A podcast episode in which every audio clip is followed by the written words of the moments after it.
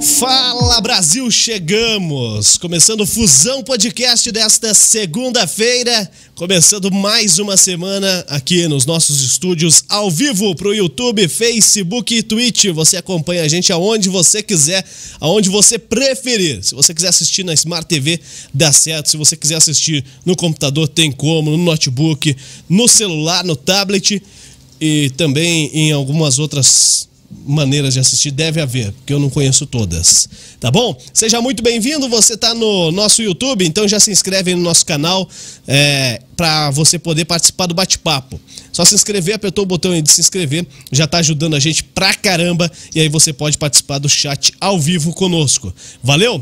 No Facebook estamos ao vivo na página do Fusão Podcast, da Fusão TV, da Fusão FM e do TCN, The Channel Brasil, todo mundo transmitindo junto. Para você participar, comenta em qualquer uma delas aí que o Dal Negro vai se virar hoje, porque ele só anda olhando na página da Fusão, do Fusão Podcast e aí deixa comentários para trás, tá bom? Problema do Dal Negro. E na Twitch, você também pode comentar. Lá ninguém vai ver porque nem a gente assiste lá. Fala aí, Léo Dal Negro, como é que você tá? Tudo bem? Boa noite, meu querido, tudo bom? Tudo certo. Cara, Começou, ó. Vou tomar ó, minha água cara mineral. O cara que as câmeras aqui me cortou, mas beleza. Hum.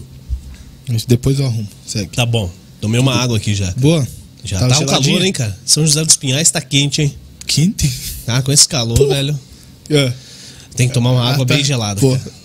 Mas aí já tá liberado a cerveja hoje. Né? Já? Então tá bom, então vou tomar uma. essa semana tem três, então daí é. hoje seria quase quarto. Sério? É. Pô, cara, mas você é mais bêbado que eu. Pior que eu nem bebo. Viu? Então faz o seguinte, Diga, paga aí a galera que a gente pagar, pagar e depois você liga essa tela aí pra gente ver o que tá no ar. Beleza, pode Beleza? Pode então tá deixar. bom, paga aí. Começa. Tem a Civic Car Multimark, se quer trocar de carro, comprar um carro novo pra família ou apenas trocar, lá você encontra. Ela fica localizada na rua Dona Isabel a Redentora, número 2799, esquina com a das Torres. Trincheira do Cruzeiro ali, fácil.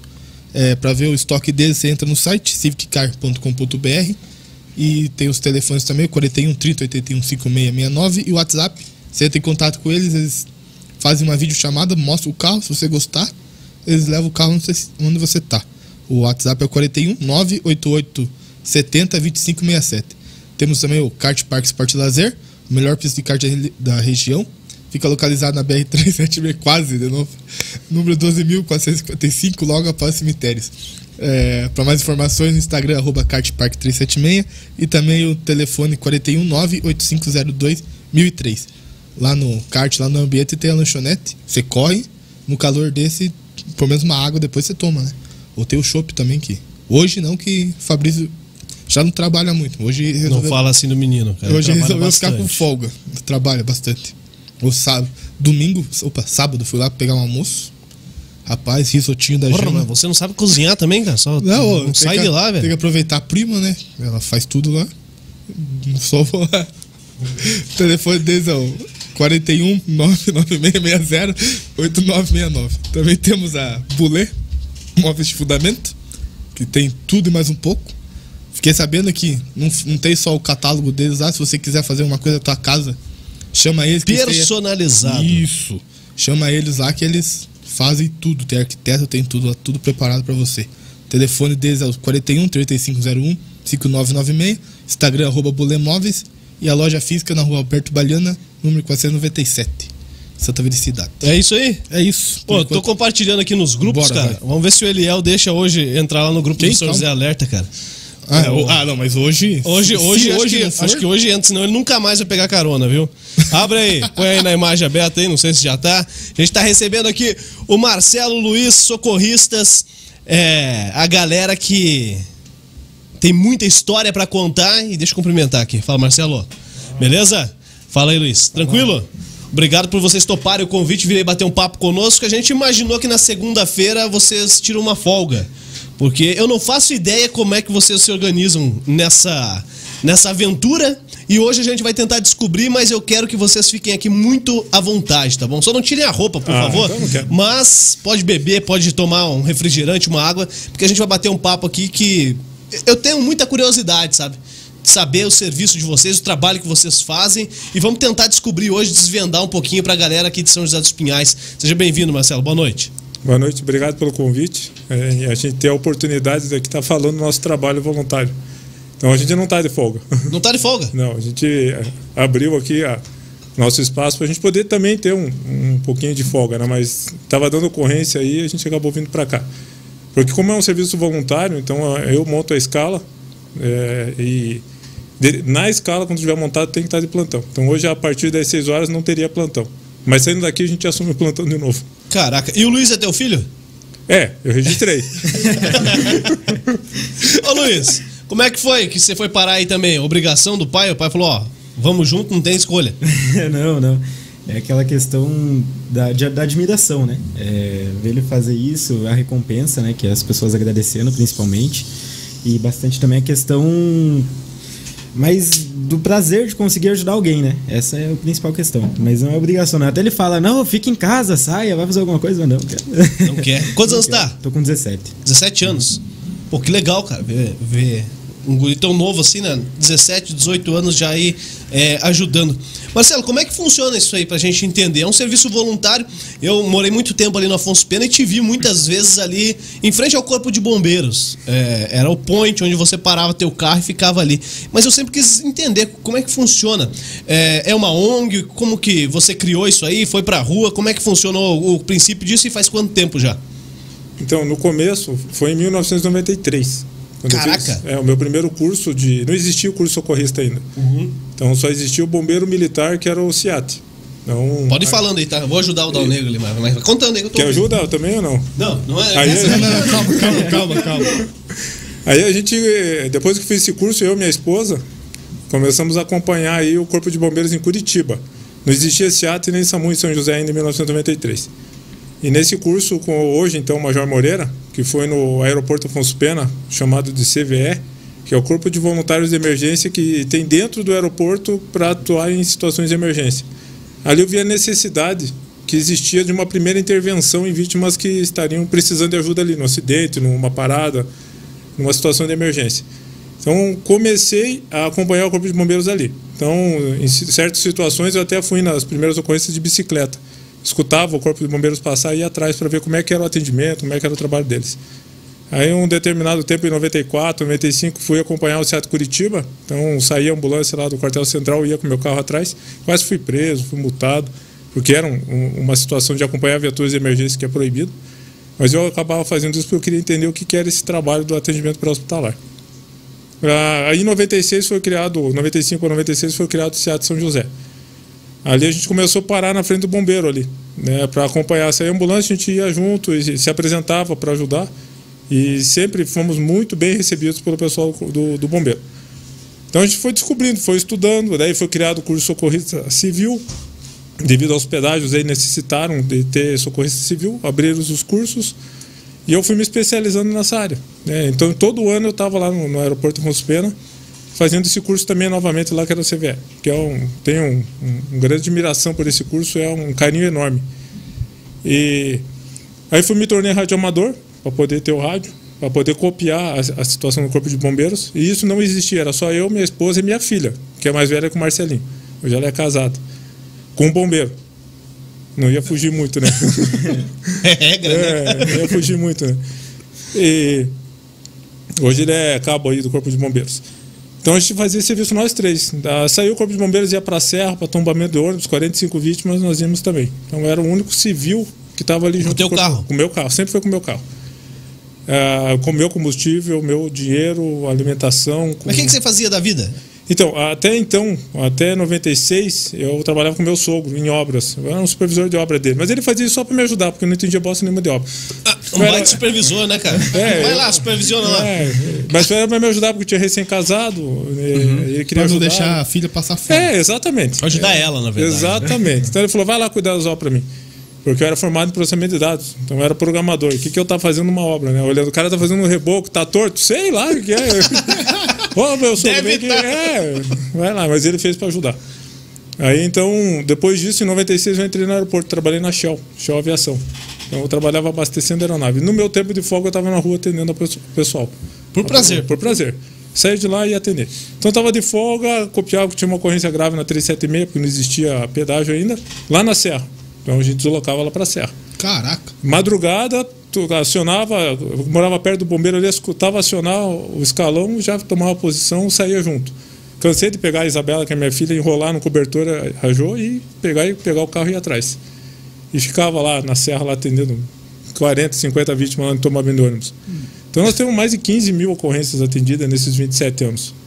Aí em 2003, um amigo meu, a gente sempre com o Marcelo, Marcelo e a família, Marcelo e a família. 2003 o Matheus Suspensões aí que tem a, a, a, oficina ali na Margarida Araújo Franco, a Rui Barbosa. Uhum. Conversou comigo, ô Marcelo, o teu serviço é fantástico, cara. Eu queria acompanhar você para ver como é que a gente faz. Falei, eu tava sem carro naquela época ainda, daí eu falei assim, então vamos, vamos junto aí, Matheus. Quer conhecer? Vamos lá. E ele pegou uma cara, mano, seis cilindros, cara. Num dia você usava o tanque de 80 litros, cara, pra nós conhecer. Falei, Matheus, você é maluco, cara. Você vai gastar muito combustível. Não, quero ver, vamos lá ajudar. O cara vestiu a camisa. Hoje ele é o vice-presidente da ONG.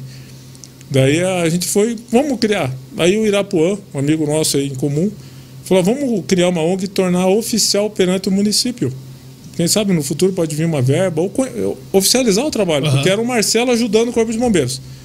E, Aí, e algo bem informal, né? Informal. Pô, você falou de multa ali, você estava é, é, infringindo lei de trânsito, né? Exatamente. E porque, já pô, tomei multa, você vai, tive que vai ajudar. E... Você vai ajudar, mas você quer chegar rápido. Né? É, hoje a ONG ela tem a finalidade Sim. de intervenção rápida. Aí né? tá tranquilo. É. Aí você tá... Não, mas também, posso tomar uma multa, vou ter que recorrer, que recorrer provar que eu tô indo numa ocorrência e tal. Então tem. Não, que... mas você, tava, você tá amparado. É diferente você pegar o carro e sair aí. É, botava um giroflex ou não? Tinha. Também já não podia. Tinha. tava errado. Tudo tava errado, errado, tava errado. Vou pegar um amendoim pra nós comer aqui pra deixar a língua dura. Não, você, Vai é. contando aí.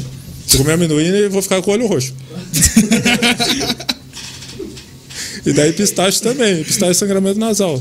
O pistache não conhecia. É, pistache sangramento nasal.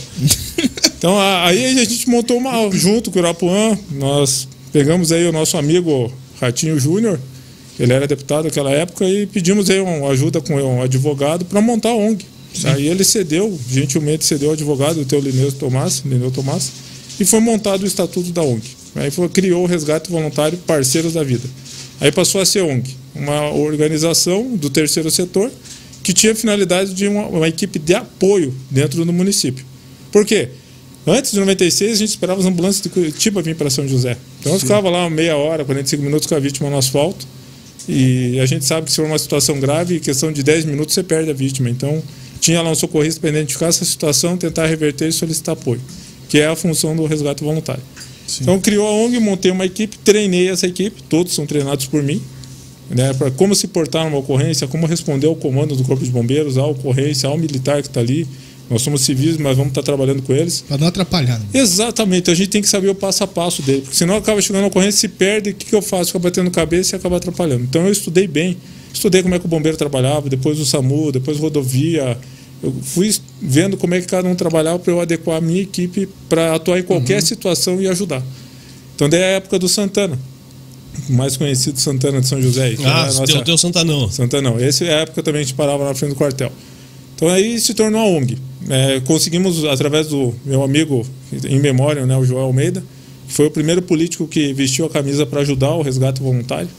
E eu tive o prazer de ajudar ele quando ele bateu o carro, mas infelizmente as lesões que ele tinha eram muito graves, não conseguimos reverter. Foi ali na frente do Jacomar, né? Exatamente, constru, construindo ali na, coluna Rio Grande. Coluna Rio Grande, ali onde ele bateu no único poste que tinha na rua, uhum. né? Com aquela caminhonete dele. Mas eu tive o prazer de poder estar ali, ajudando ele, e infelizmente não conseguimos reverter. Então, através, junto com ele, nós conseguimos a Lei de Utilidade Pública Municipal, que foi assinado pelo então prefeito Leopoldo Meyer. Isso foi em 2007. 2007. Então saiu a nossa lei que amparava o trabalho que a prefeitura reconhece o trabalho do resgate voluntário como útil dentro do município. Como assim? Ah, então o Marcelo pode trabalhar? Pode. Tem uma lei que nos ampara que nós vamos trabalhar em conjunto com o SEAT, com o SAMU, nos reportando para eles. Se eles chegam na ocorrência, o que, que você precisa de ajuda? Ah, não precisamos de ajuda. Então, trabalha lá. Mas a gente sabe que um trabalho ideal de atendimento pré-hospitalar são três socorristas.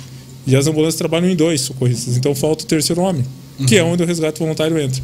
Então tem lá o terceiro homem que do resgate a gente geralmente fica em plantão em quatro.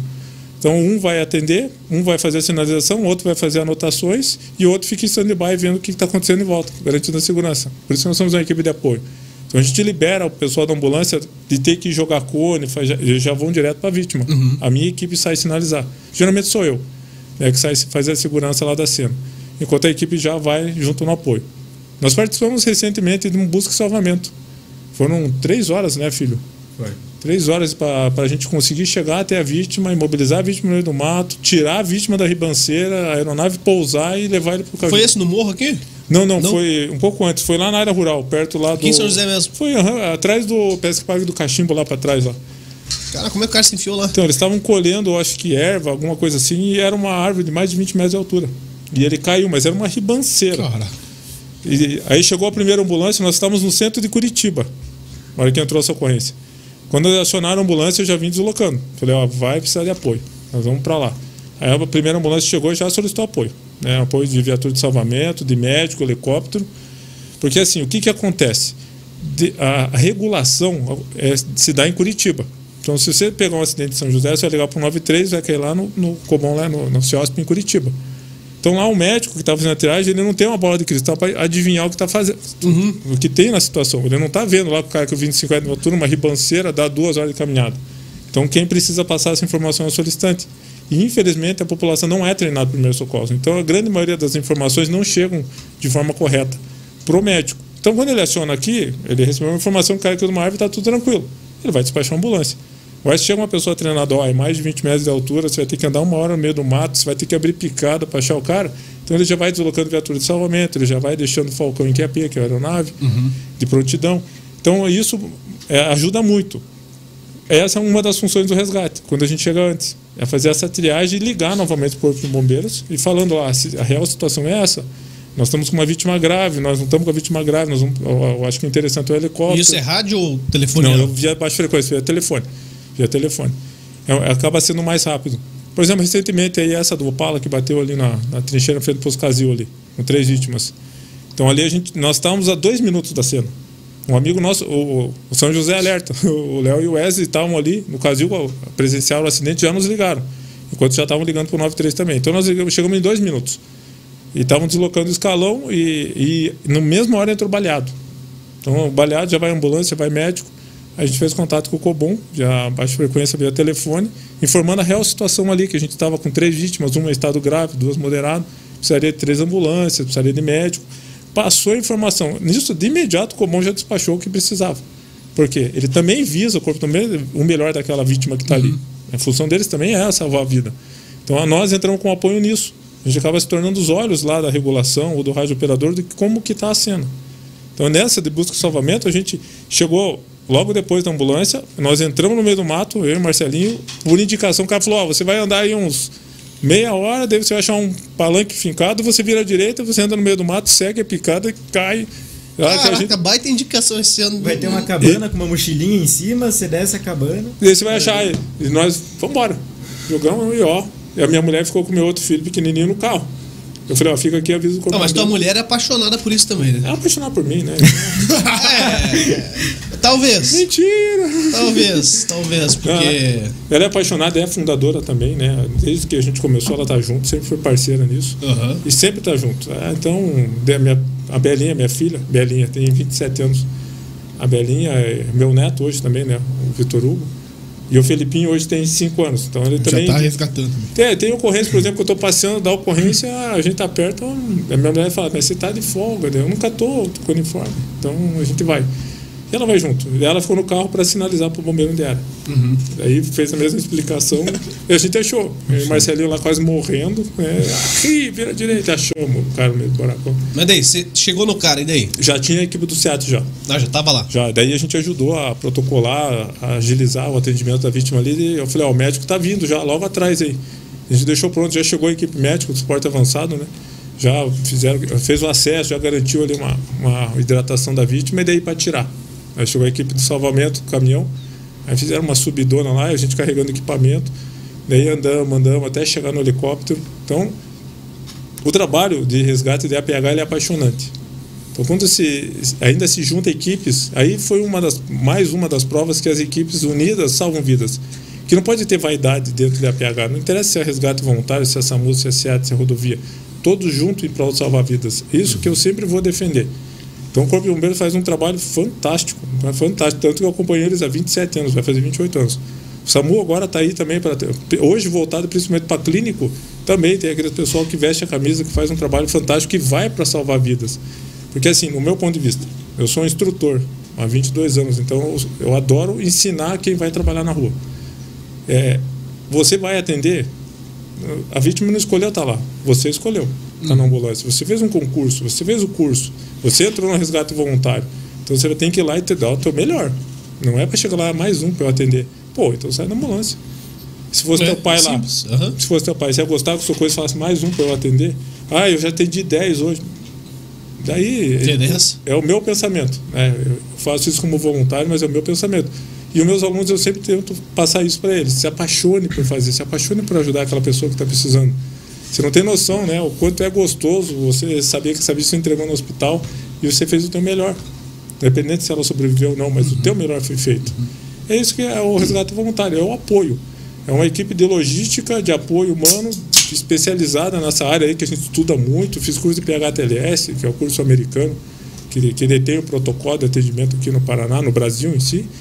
É, curso de ideia, de RCP, tudo que você imaginar de resgate veicular. Fui para o Rio de Janeiro fazer o curso de resgate veicular, desencarceramento de vítima.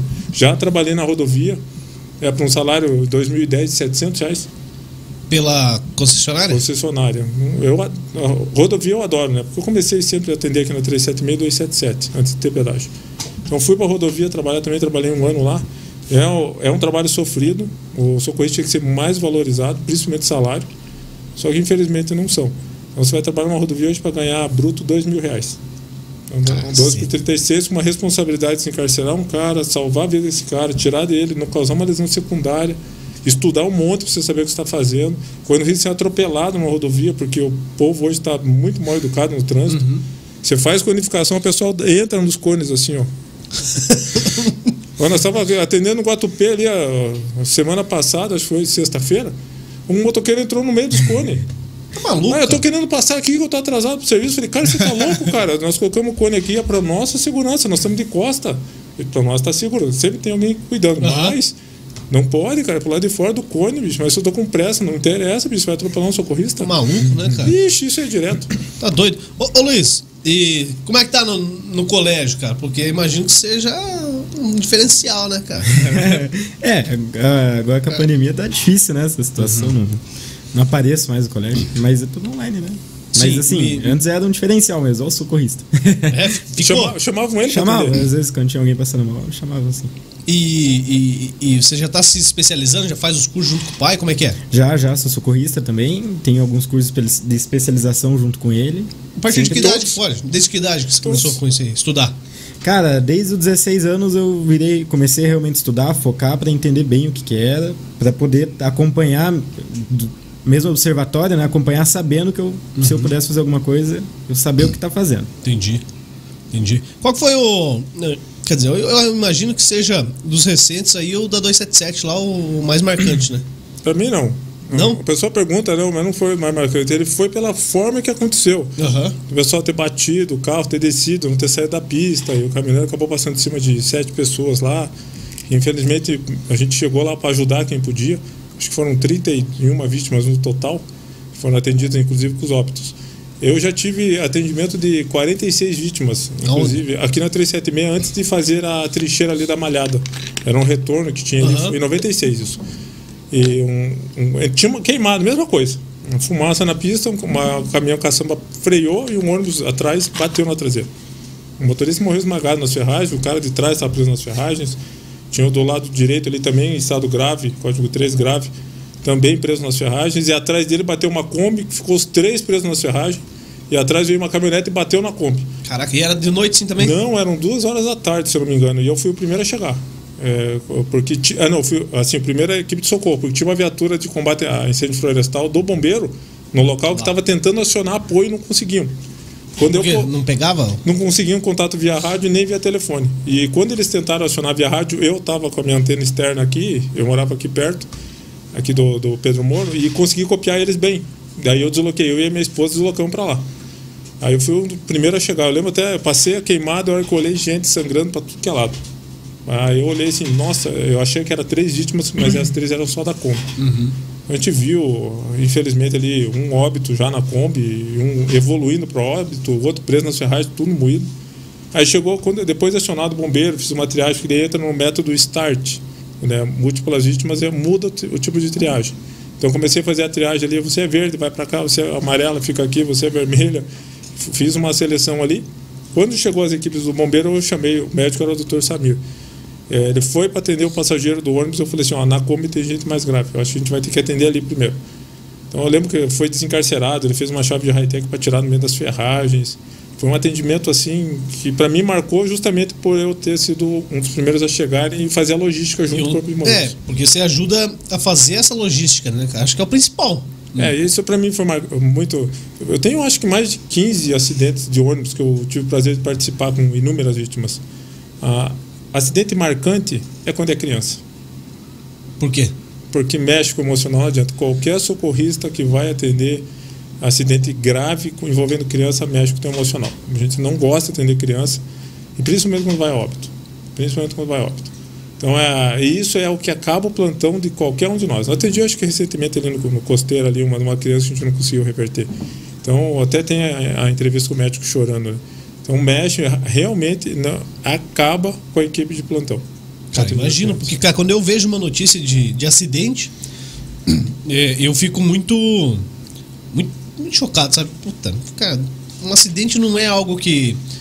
Uma doença que evoluiu. Pô, é um acidente, cara. Ele. É. ele não existe in, acidente. Interrompe, interrompe. Não existe acidente. É tá. imperícia, imprudência ou negligência. Sim. Né? Então a gente chama de acidente, mas não é. Alguém errou ali. Sim, mas e, é, o, é... o ruim é porque essa pessoa ter errado ceifou a vida de uma pessoa que estava uhum. ali. Aí você fica assim, puxa vida, se aquela pessoa não erra, essa pessoa estava viva.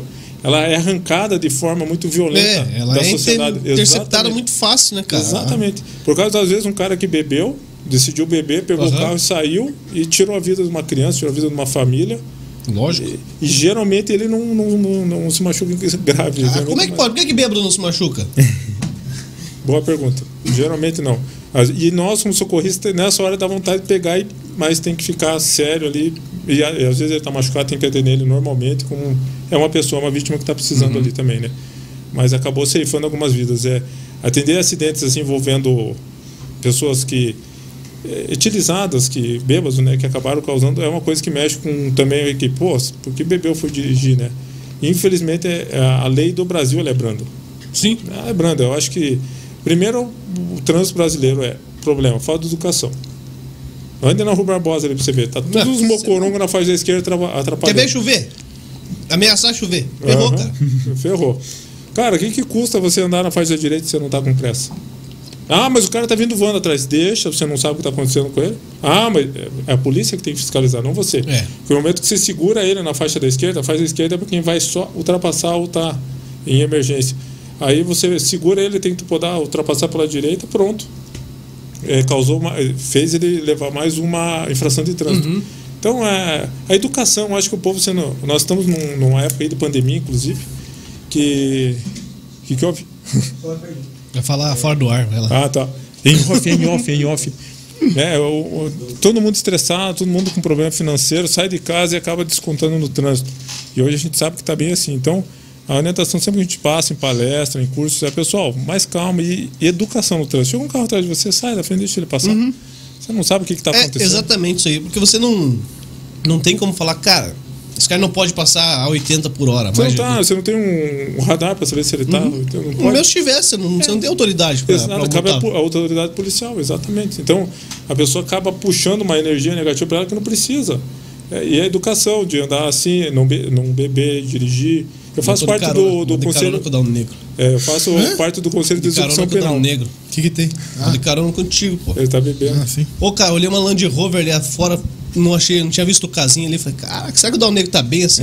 não, mas Land Rover é, nós que chegamos. Aí o, ca, o casinho dele tava aqui embaixo da, da escada, cara. Pô. Calma, nem. Eu fiquei feliz. Você, não, calma, mas eu terminei de pagar o carro. Depois do carro vai vir ela. Você cabe no carro? Ué. Sacanagem. Sacaneou. Imagine eu. Ô, qual carro que você tem lá? É um Peugeot, né? Hoje é, Peugeot. Não é, é meu, é da minha mulher. Qual é a diferença? Da mulher? É da minha mulher. Qual a diferença do Peugeot do carro? Ah, Dessa Peugeot- altura. Ele é espaçoso. Cara, Peugeot é um carrão, cara. Fazer propaganda da Peugeot que depois você pede royalties. Uhum. Eu, eu recomendo. Baita de um carro, cara. O pessoal fala mal, né, do laserzinho lá e tal. Nada. É, o Leãozinho mesmo tá fazendo assim. cara. É, é um carrão, cara. Eu super recomendo. Eu gosto. Ficou três anos com viatura. E você tem, mas tá ainda com viatura? Tá, por enquanto tá. Acho que são mais uns dois, dois, duas semanas e nós vamos ter surpresa. Oh, que legal, qual vai ser a surpresa? Ainda não sei, a gente vai descobrir. surpresa! Ele falou da Peugeot, Peugeot ele tá tentando Veio cantar uma a viatura. Vou trocar o, não, vou trocar o Peugeot por um 308. Legal. Amém? Eu? Mas ele, ele tá equipado com, com o Giroflex, tem sirene também não? Tem. Ele está hoje como a nossa viatura da UNG. Então Uhum. ele só é utilizado assim em, em atendimento à emergência mesmo. Então se alguém falar, ah, recebi uma, mu- uma multa, eu tenho que eu estou indo na, na, Na ocorrência. na ocorrência. A gente, gente não tem um brinca com isso. né?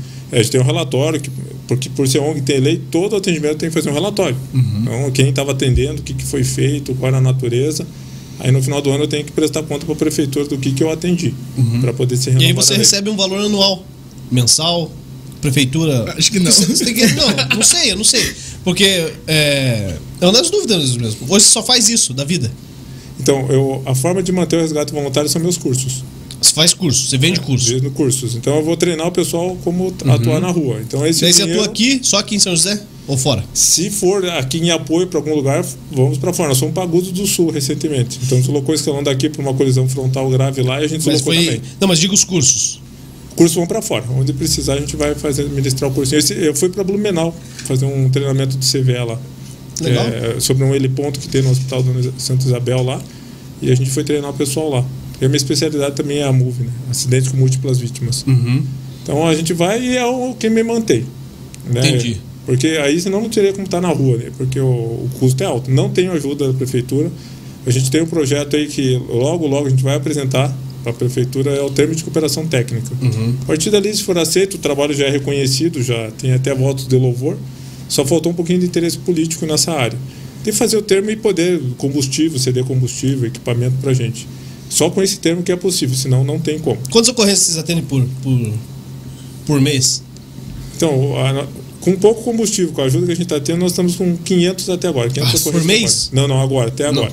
Em, sete, 500 em nove meses. Em Nove meses. Ah, no ano? No ano. Ano, é, o nosso ano. Então a gente quer ba- bater. Eu sei que o o Corpo de Bombeiros deve atuar em torno de 4 mil ocorrências por ano, 3 mil ocorrências por ano, 4 mil, varia. Só que a gente não consegue estar em todas justamente porque ou eu estou dando uma aula, ou não tenho dinheiro para passear o carro, para ficar Já chegou o plantão. momento, chegou a ocorrência ali e não pôde ir por causa de Já. combustível? Já. Daí é ser. E ocorrência grave? De ocorrência grave. De não poder deslocar. Daí ficar desolado em casa. Falar E como é que faz daí? Teve o, o Alan, que é um amigo meu, que a gente faz parte do Conselho de Execução Penal de São José. Então, Aham. aquele pessoa que dirige alcoolizado, bate o carro, não tem vítima, vai pagar lá a, a, a pena alternativa e vai escutar uma palestra minha lá sobre isso, né? Sobre por quê. E, e é muito interessante. que eu- Você judia dos caras? não, uma pergunta. Eu vou falar sobre o que, que causa o acidente, mas uma pergunta muito interessante que eu faço para quem participa lá, e isso serve para todos. Se você está dirigindo teu carro e vem um bêbado e bate no teu carro e mata a tua mulher, como é que você vai se sentir? Puto. Ah, a galera fala, eu mato o cara, eu desço o carro, mato o cara. Eu falei, você, Você foi podia tá aqui tá por quê? E você tá aqui por quê? O cara para para pensar assim, falei, você podia ter matado uma família. Você podia estar no lugar desse cara, se mata teu filho. Aí o cara, eles param para pensar, o, pessoal que tá lá, falou assim, é isso que a gente tá querendo ensinar para vocês. Se for beber, não dirija. Ah, mas eu fui pego assim, numa blitz. Ótimo, te salvou, tu podia ter matado uma família. Esse policial que te prendeu te salvou. Você podia estar com o resto da tua vida com uma consciência pesada. Ah, mas eu não tive culpa, tava indo lá e um cara veio e bateu em mim. Mas você tava, perdeu a razão porque você estava dirigindo sob efeito de álcool. Então a gente tem uma conversa bem legal com esse pessoal, puxando para justamente o pessoal acordar. Porque assim, quando é com a gente, dói. Agora, quando é com os outros, bateu, não deu nada. Mas se fosse tua família. Então a gente puxa bastante para isso, justamente para chamar atenção. Esperamos que 90% não dirija novamente sob efeito de álcool, né? Mas a gente sabe que alguns acabam dirigindo.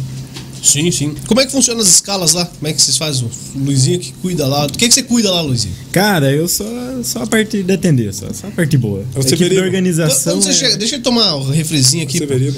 Qual, qual foi a primeira ocorrência que você trabalhou com teu pai? Cara, a primeira ocorrência, cara. A primeira não tem como esquecer, cara. Esqueci. Putz, cara, pior que eu não lembro da primeira ocorrência. Então qual que assim. você mais lembra? Mais marcante foi um- uma colisão perto da, da fábrica da Audi. é, onde foi dois motoqueiros que bateram. E eu fiquei atendendo uma vítima. Um de frente pro outro? Um de frente com o outro. Cara, como é que o cara consegue bater de frente duas motos, cara? Corredor. Empinando? Ah, É. Empinando, ah, não, parabéns, ó. Morreu ou não? Não, não. Pô, então tá bom, empina os Não morreu graças. Graças a mim. Parabéns, seu babaca. Puta que É pariu. amigo nosso agora. Não, mas Meu amigo. ainda bem, mas parabéns então duas vezes, porque pelo menos virou amigo. Como é que você empina a porra da moto de frente pro outro, cara? Não, nem de costa, nem de lado, nem de lugar nenhum, cara. Deve empinar, pô. Mas e aí, como é que foi? Então, e daí tinham os dois machucados, né? Ele, ele e a equipe do SEAT ficou atendendo um. E ele falou: ah, fica mais com a mais tranquilo. O mais ferrado. Ah, fica com mais tranquilo. Só que esse mais tranquilo se tornou mais grave, em questão de segundos. né? Ele teve uma parada cardíaca e consegui identificar, graças aos cursos, né? Consegui identificar a parada, chamei eles, a gente conseguiu reverter. Daí ele foi de helicóptero pro hospital e hoje tá vivo. Sem sequela nenhuma. caraca. Mas como é que você identificou a parada cardíaca? Como é que Cara, identifica? é aqueles sinais, né? Respira, ele, ele tava falando comigo, de repente ele rebaixou, começou a fazer os movimentos e não tinha pulso, não tinha respiração, começou a ficar cianótico, né? Começou a ficar pálido. Nem foi. Pai, Só é, chamar. eu só vi ele gritar, pai, é. Eu olhei assim. Porque assim, a gente chegou fez uma avaliação. O que a gente estava tendo tinha uma fratura de fêmur mais grave. E ele, a gente fez a anamnese, fez toda a abordagem primária, ele respondeu, glaso de 15, consciente, ele tinha uma luxação no tornozelo, uma contusão na perna e uma contusão no tórax. Então ele estava totalmente estável. Até hoje ninguém entende o porquê que ele evoluiu para uma parada. Foi feito um, um acompanhamento por cardio lá no, no Nossa Senhora do Rocio e não descobriram o que, que ele tinha, o que, que levou ele à parada. Ele não tinha um trauma, uma hemorragia interna. A gente até pensou em uma, concus- uma contusão cardíaca semelhante a uma bola de beisebol, não foi porque foi tardia. Então a gente foi analisando tudo que poderia ter feito a parada e não descobrimos. Só que quando o Marcelinho identificou que ele estava parando e que ele me chamou, pai, tá evoluindo. Eu falei, mas tá evoluindo como? O cara tá bem. Tá evoluindo, vem aqui. Eu olhei para sua coisa, vou dar uma olhada. Quando eu fui dar uma olhada, eu já chamei ele. Falei, vem para cá que vai parar. Aí ele já tinha evoluído para parada, a gente buscou equipamento, DEA, oxigênio, conseguimos reverter a parada. Desfibrilador. É, o desfibrilador externo automático. Né? Ele tem o cardioversor, que é o que o médico usa. Aí de imediato o- a equipe de SEAT solicitou apoio de mais uma ambulância e médico. Aí chegou o doutor Fábio lá, um, fantástico médico que tem. Fez a avaliação, ele falou, "Cho- o DEA de- de- deu choque? Deu. Ele, estranho, né? Até o médico ficou assim, estranho. Aí daí, quando o médico chegou, ele estava em ritmo sinusal, ele estava estável, como ele estava antes, só estava inconsciente. Aí a gente já tinha colocado Guedel e mantido ele no oxigênio. Aí chegou a segunda ambulância, foi atender o que estava com fratura de fêmur, daí pediu apoio do helicóptero, porque era lá na Audi. Então depois a gente ficou examinando o debriefing da equipe, né, junto com o médico, e, e ele falou que esse menino está vivo graças à equipe. Né? Eu, o Marcelinho, aos dois socorristas do SEAT que estavam ali, que eram o Ribas e a Laís, né, que também foram fantásticos no atendimento, que o menino estava vivo graças ao atendimento da equipe, que a identificou e reverteu. Então, não sabe o porquê que ele levou naquela parada. E até hoje a gente não sabe. Mas é, se vocês estão lá sem, sem o SIAT, vocês chegam antes, é, vocês fazem esses primeiros socorros também? A nossa função é assim: chegou nas- no local, congela a cena. Então, se a vítima está de capacete, vai ficar de capacete. Se ela está toda torta, ela vai ficar toda torta. A gente congela a cena para o bombeiro chegar lá para ver como é que está essa situação ali na hora. Se- Aí vai fazer lá o ABC da vida, que é o XABC da vida. É O que, que é isso aí? O X é a gente vai procurar hemorragias severas. O A é verificação das vias aéreas. O B é se ele está respirando. E o C se ele tem pulso, tem batimento cardíaco. Ou seja, são situações que colocam ele em risco de morte num curto espaço de tempo. Se ele, não, se ele tem uma hemorragia severa, nós vamos ter que atuar. Vamos instalar um torniquete, fazer uma pressão, uma compressão no, no local. Para parar o sangramento. Pra parar o sangramento. Não faça isso se você não tem conhecimento, né? Mas, não, não. Porque se fa- você chegar no local e a pessoa está sangrando, para o sangramento. Mas não tem perigo de cair a perna? Para o sangramento. Pelo menos está vivo, é isso? Caiu a perna, mas ele tá vivo. Por quê? Porque se, ah, não, não vou mexer, tá sangrando. Depende do vaso, do calibre lesado, independente se é artéria ou uma veia, depende do calibre, vai sangrar rapidamente. Mas aí você pode fazer ou Pressão pressão, pressão, É pressão Falou? direta em cima do local, né? Apertando Aham. bem com um pano, com alguma coisa. Tentando ou conter, torniquete, né? Hoje, muito- hoje não é recomendado fazer o torniquete improvisado, que era com cinto, nada. Hoje tem o torniquete tático mesmo para ser usado. Mas tenta fazer pare o sangramento. Nem que seja um torniquete improvisado. O importante é fazer alguma coisa Entendi. antes da chegada. Por quê? Tempo internacional de resposta, 7 minutos. Esse é o tempo de ele- chegada do. É, de acionamento e chegada da ambulância. Esse é o tempo internacional. A gente sabe que às vezes demora mais. Se a gente for lá na Audi, vai demorar 20 minutos, 30 minutos para chegar lá. Dependendo do trânsito. Então, esse tempo, ele sangrando, a gente chega lá, ele já está em choque descompensado e a gente vai perder a vítima. Sendo que a pessoa podia ter chegado e parado o sangramento dele. Ah, A pessoa está com vias aéreas obstruídas, nós temos que desobstruir, porque senão ele vai parar a respiração, vai parar o coração e a gente vai perder ele. Então são situações que a gente vai trabalhando em cima. você atua. Você Atua. Tem que atuar. Não precisou, tá tranquilo. Então a gente vai estabilizar a cervical. Tranquilo é o quê? O cara falando. Ah, tá com uma fratura exposta. Não tá com Ah, sangramento ativo. Sossegado. Fratura exposta. só. É, tá, tá sossegado. Daí não, não vai colocar em risco de morte num curto espaço de tempo. Uhum. Então tá, tá sossegado. Chegamos ali, uma fratura exposta de fêmur. Ele tem perigo de morte. Então a gente já sabe se está vindo ambulância e médico. Se não está vindo médico, eu ligo pro Cobom. Uhum. Ó, é código 3. É fratura exposta de fêmur, por gentileza. Funciona apoio médico. Então a gente agiliza essa comunicação para que o médico chegue antes. Entendi. né? Chegou a ambulância, é um tranquilo, a gente vai dar continuidade de apoio para eles. Quem assume é o bombeiro e nós somos a equipe de apoio, mas com relatório. Ah, fizemos uma besteira, ah, processaram o bombeiro. Nós vamos responder junto. Nós não não estamos fugindo. Já tomaram o processo? Não. Não que a gente, eu, a gente é muito, segue o padrão como tem que ser o protocolo. E o bombeiro, vou, vou falar São José e os bombeiros que eu atendo, até mesmo Curitiba, seguem o protocolo em 99% das ocorrências. É padrão mesmo, tá? É bonito de ver. Quando ele chega lá, ele chega e resolve. Os caras são fera. Os caras são fera. Tanto o SEAT quanto o SAMU, quando a gente está dentro do SAMU, rodovia. Claro, tem aqueles que ainda não estão tão preparados, né? que estão recém-formados, que você vê que ele ainda cola as placas na ocorrência. Mas você vê que o cara tem vontade. Então, Cola cara- as placas, bate a biela. é, o cara fica assim, "E agora, o que eu faço?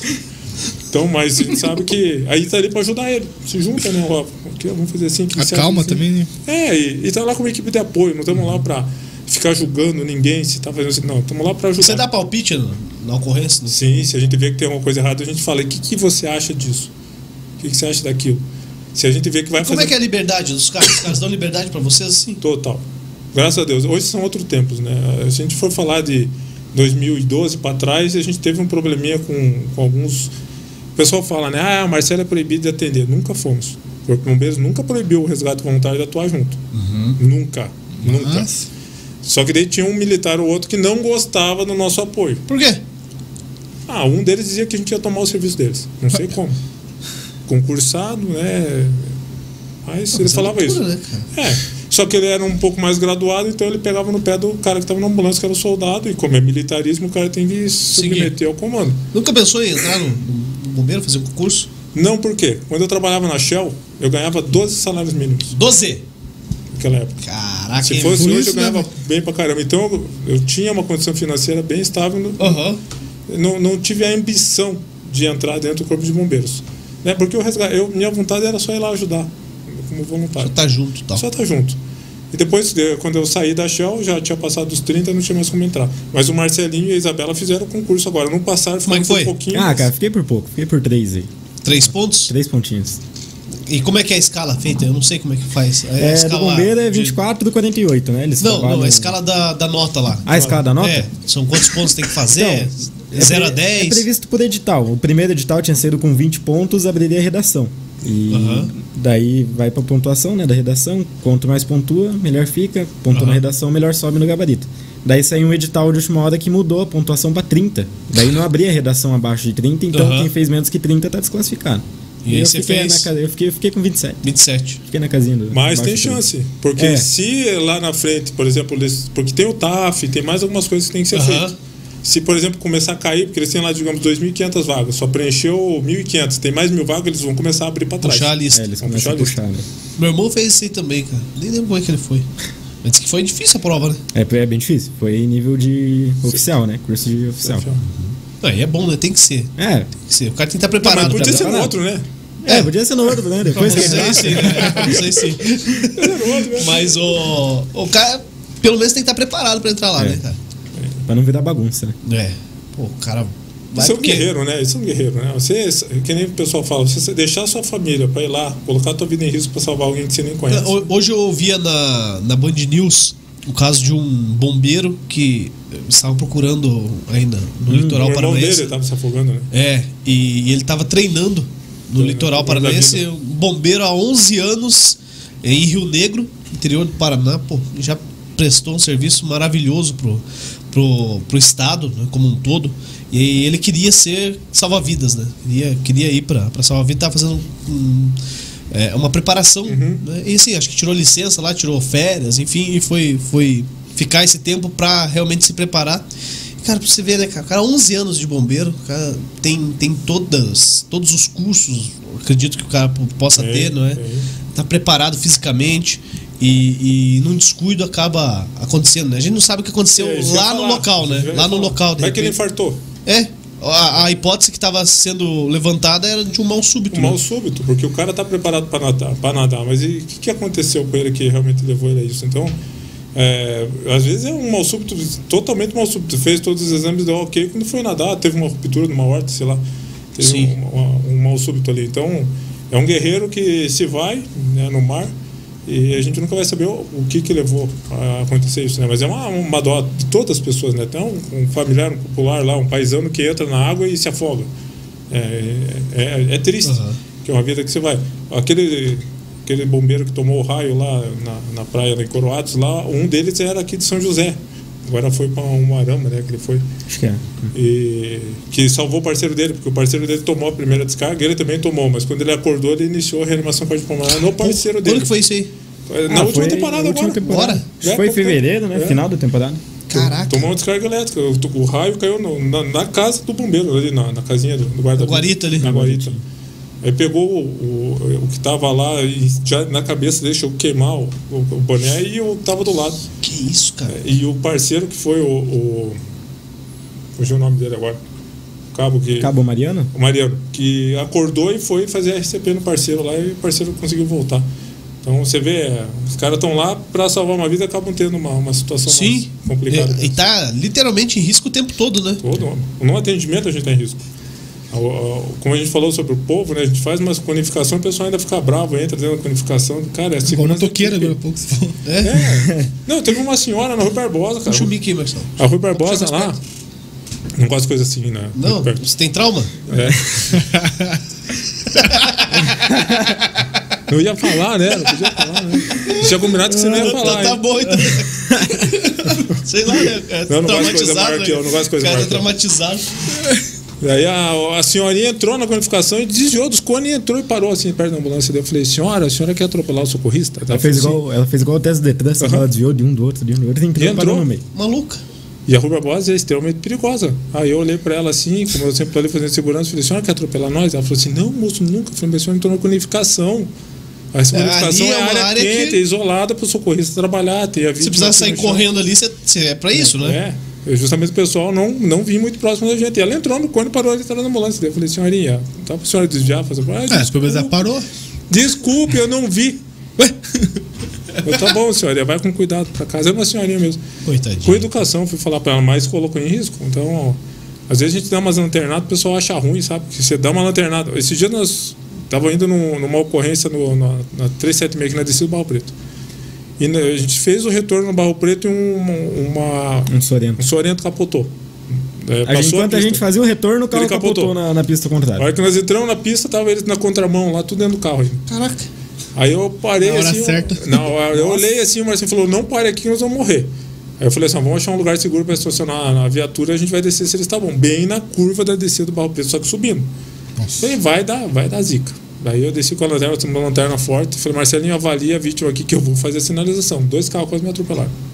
Caramba. E lanterna forte, sinalizando, jogando cone. Piscando cara-. É, e forte mesmo. E, e eles vinham para cima.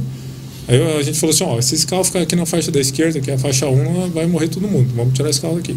Arrastaram o carro? Aí ó, no- as vítimas estavam ilesas, não tinham lesões nenhuma. Então, e fora o risco, né? Então a gente tirou eles ali e arrastou o carro para o acostamento para liberar a faixa. Quem estava junto ajudando na sinalização é o São José Alerta. Eles estavam indo também ali para fazer a matéria e acabaram se deparando Mas vocês com vocês ali?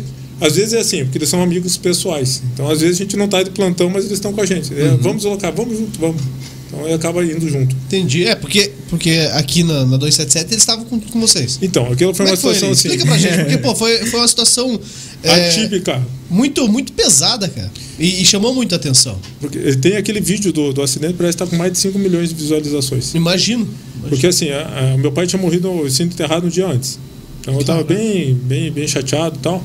E eles foram lá em casa. Quando eles foram lá, vamos jantar alguma coisa, mas. Era, era aniversário da mãe ainda, era aniversário da minha mãe um dia seguinte. Daí. Aham. Dia Dia dois. 2, exatamente no dia do acidente. O acidente era o aniversário da minha esposa. Então eles foram lá pra gente tentar se alegrar um pouquinho. Aí entrou uma ocorrência. Quer ver o alegre? Quando entra ocorrência. Não é o José Alerta lá. O... Daí eu falei, eu vou lá, vou- era uma queda dentro de residência, uma coisa bem simples. Daí, vamos lá, Eu vamos. Vamos comigo. Eu chamei, eu chamei eles, vamos comigo aqui no meu carro, aqui, vamos junto lá. Gente foi lá, atendeu a senhorinha que tinha caído na, dentro da residência, protocolou, colou na tábua junto com o SEAT. Que aí, nesse trânsito, acionaram o caminhão do Corpo de Bombeiros para combater o incêndio lá. E era meu genro que estava no caminhão. Aí a gente copiando via rádio, chegou no Hospital São José, aí ele já, prioridade, manda ambulância, porque houve uma colisão aqui e existe várias vítimas e vítima presa em ferragem. Então, no momento que ele já pediu esse apoio, nós saímos do hospital.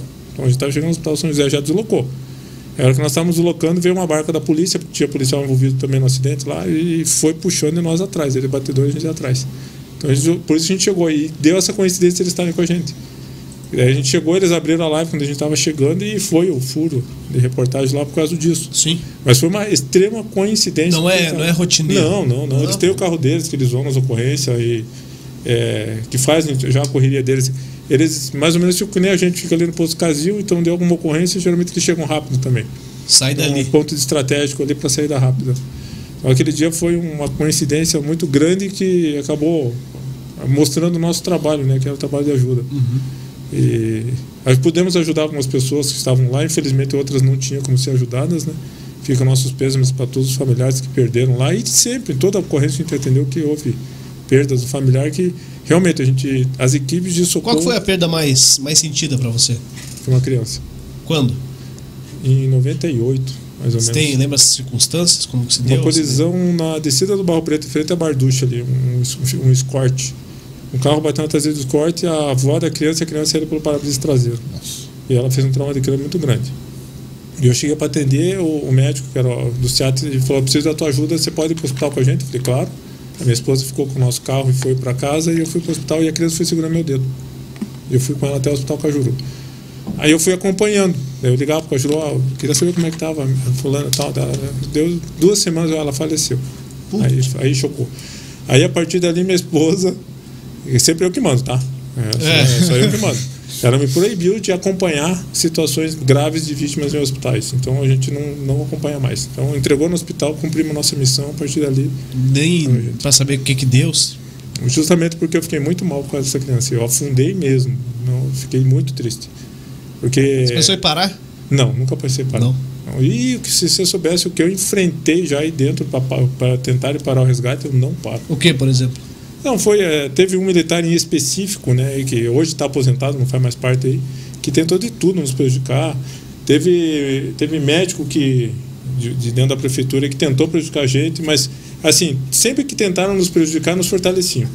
Porque eles apontavam uma falha e lá e corrigia. Eles apontavam uma falha. Existia falha. Por exemplo, a- Cabia falhas. Exatamente. Por exemplo, uma, a última falha que vai acabar é a nossa viatura.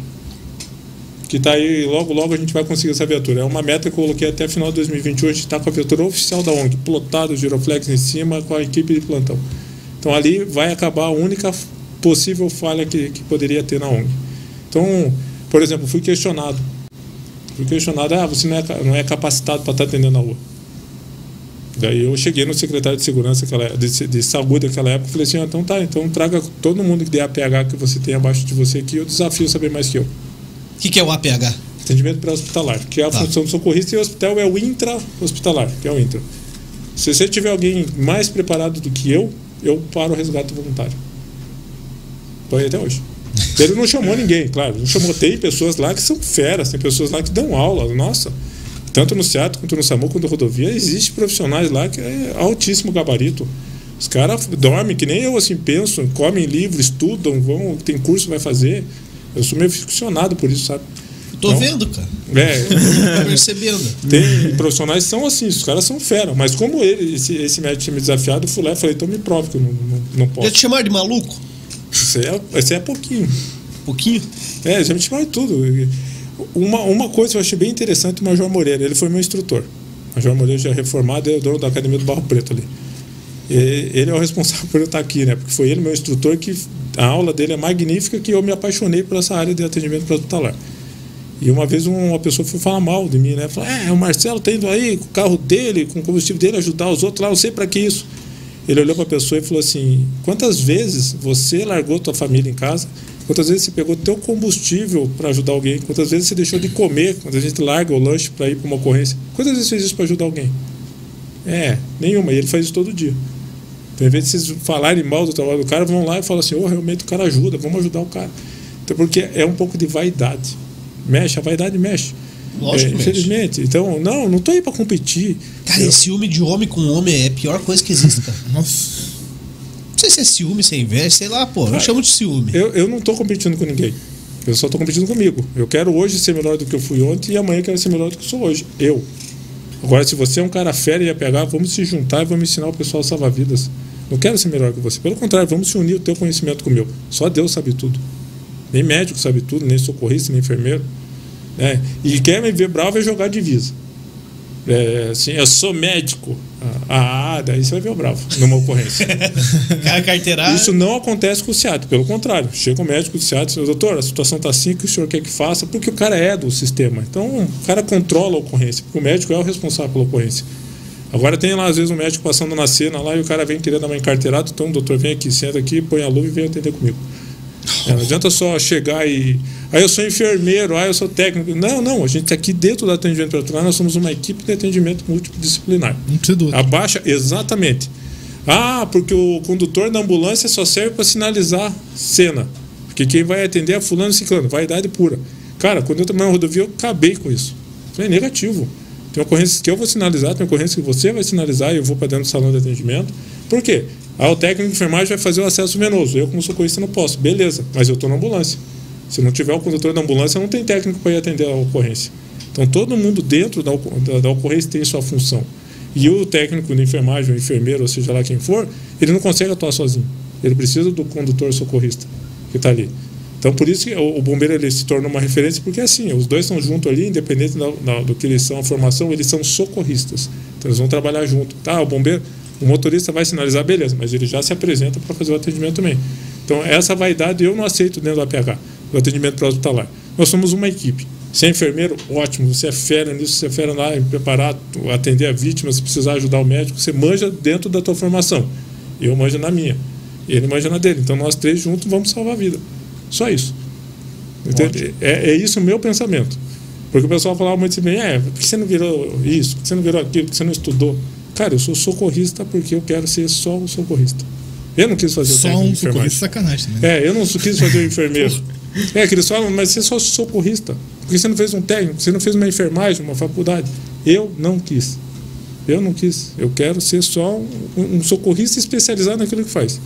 O enfermeiro é o cara fera naquela profissão que ele tem ali dentro do APH, do atendimento. O cara é referência. É referência, ele é fundamental no atendimento pré-hospitalar junto com o médico, junto com o técnico e junto com o socorrista. É uma equipe. Então, por isso que vocês nunca vão ver eu falando assim, ah, mas eu sou um socorrista. Não, nós somos uma equipe. Isso que eu defendo também. Né? E existe essa vaidade. Então, quer ver o bravo, vem tentar me encarteirar. Então, venha junto, vamos somar em prol dessa vítima que está aqui. É só isso que a gente quer. Ô, ô, Luiz, como é que é lá? Você quase falou aí a escala antes, eu queria uma outra escala. Como é que funciona lá na ONG lá? Quem que, quem que quem que tá lá hoje, quantas pessoas são, como é que trabalha, que eu vi que o Marcelo é quem manda, né? É. Faz a escala. Verdade, eu tô, é minha mãe que manda. Eu, é, é isso a gente sabe, isso a gente já sabe, né? Em casa e tudo mais. É, eu Mas, não sou nem presidente, mas. É. presidente é ela, É ela que, que faz a, a escala mesmo ou é ele que quer? Não, quer? por enquanto, como só tá a gente mesmo, como tá sem viatura, é pra, pra escala tá só eu e ele. Daí, tá, como é que é essa escala? Pessoas... É assim, eu saio de serviço às seis você trabalha, você tem, você tem outro serviço? Tem, trabalha com o quê? Trabalho na, na minha loja, no centro ali de São José. Legal. E... e como é que ele vai me sustentar? Tem que trabalhar. e eu saio do serviço, é seis e meia eu tô em casa. E tá de plantão. Diante, tá de plantão. Dali em diante, tô de plantão. E, e você, Marcelo? É o dia todo? Então, quando eu tô livre, sim. Às vezes eu tô cuidando do Felipe, né? Que daí minha mulher trabalha, daí eu fico em casa. De... Quando eu não tô dando curso, eu tô em casa de dono de casa. Quem que é o Felipe? Meu filhinho de 5 anos. Mais novo. É mais ah, novinho. Especificado. Tem um nível uniforme. A escala funcionava assim. Nós somos em 15. 15 é, o quê? Socorristas voluntários da equipe. Caraca, Estamos é bastante gente, mas é que eu só vejo você, cara. Por quê? Porque devido a uma Você é fominha. perseguição, devido a uma Você é fominha, perseguição, você tá o tempo todo, você não deixa os outros. A escala é ele mais dois, tá ligado? É pior que Não, a escala é eu mais três, sempre. Eu mais três.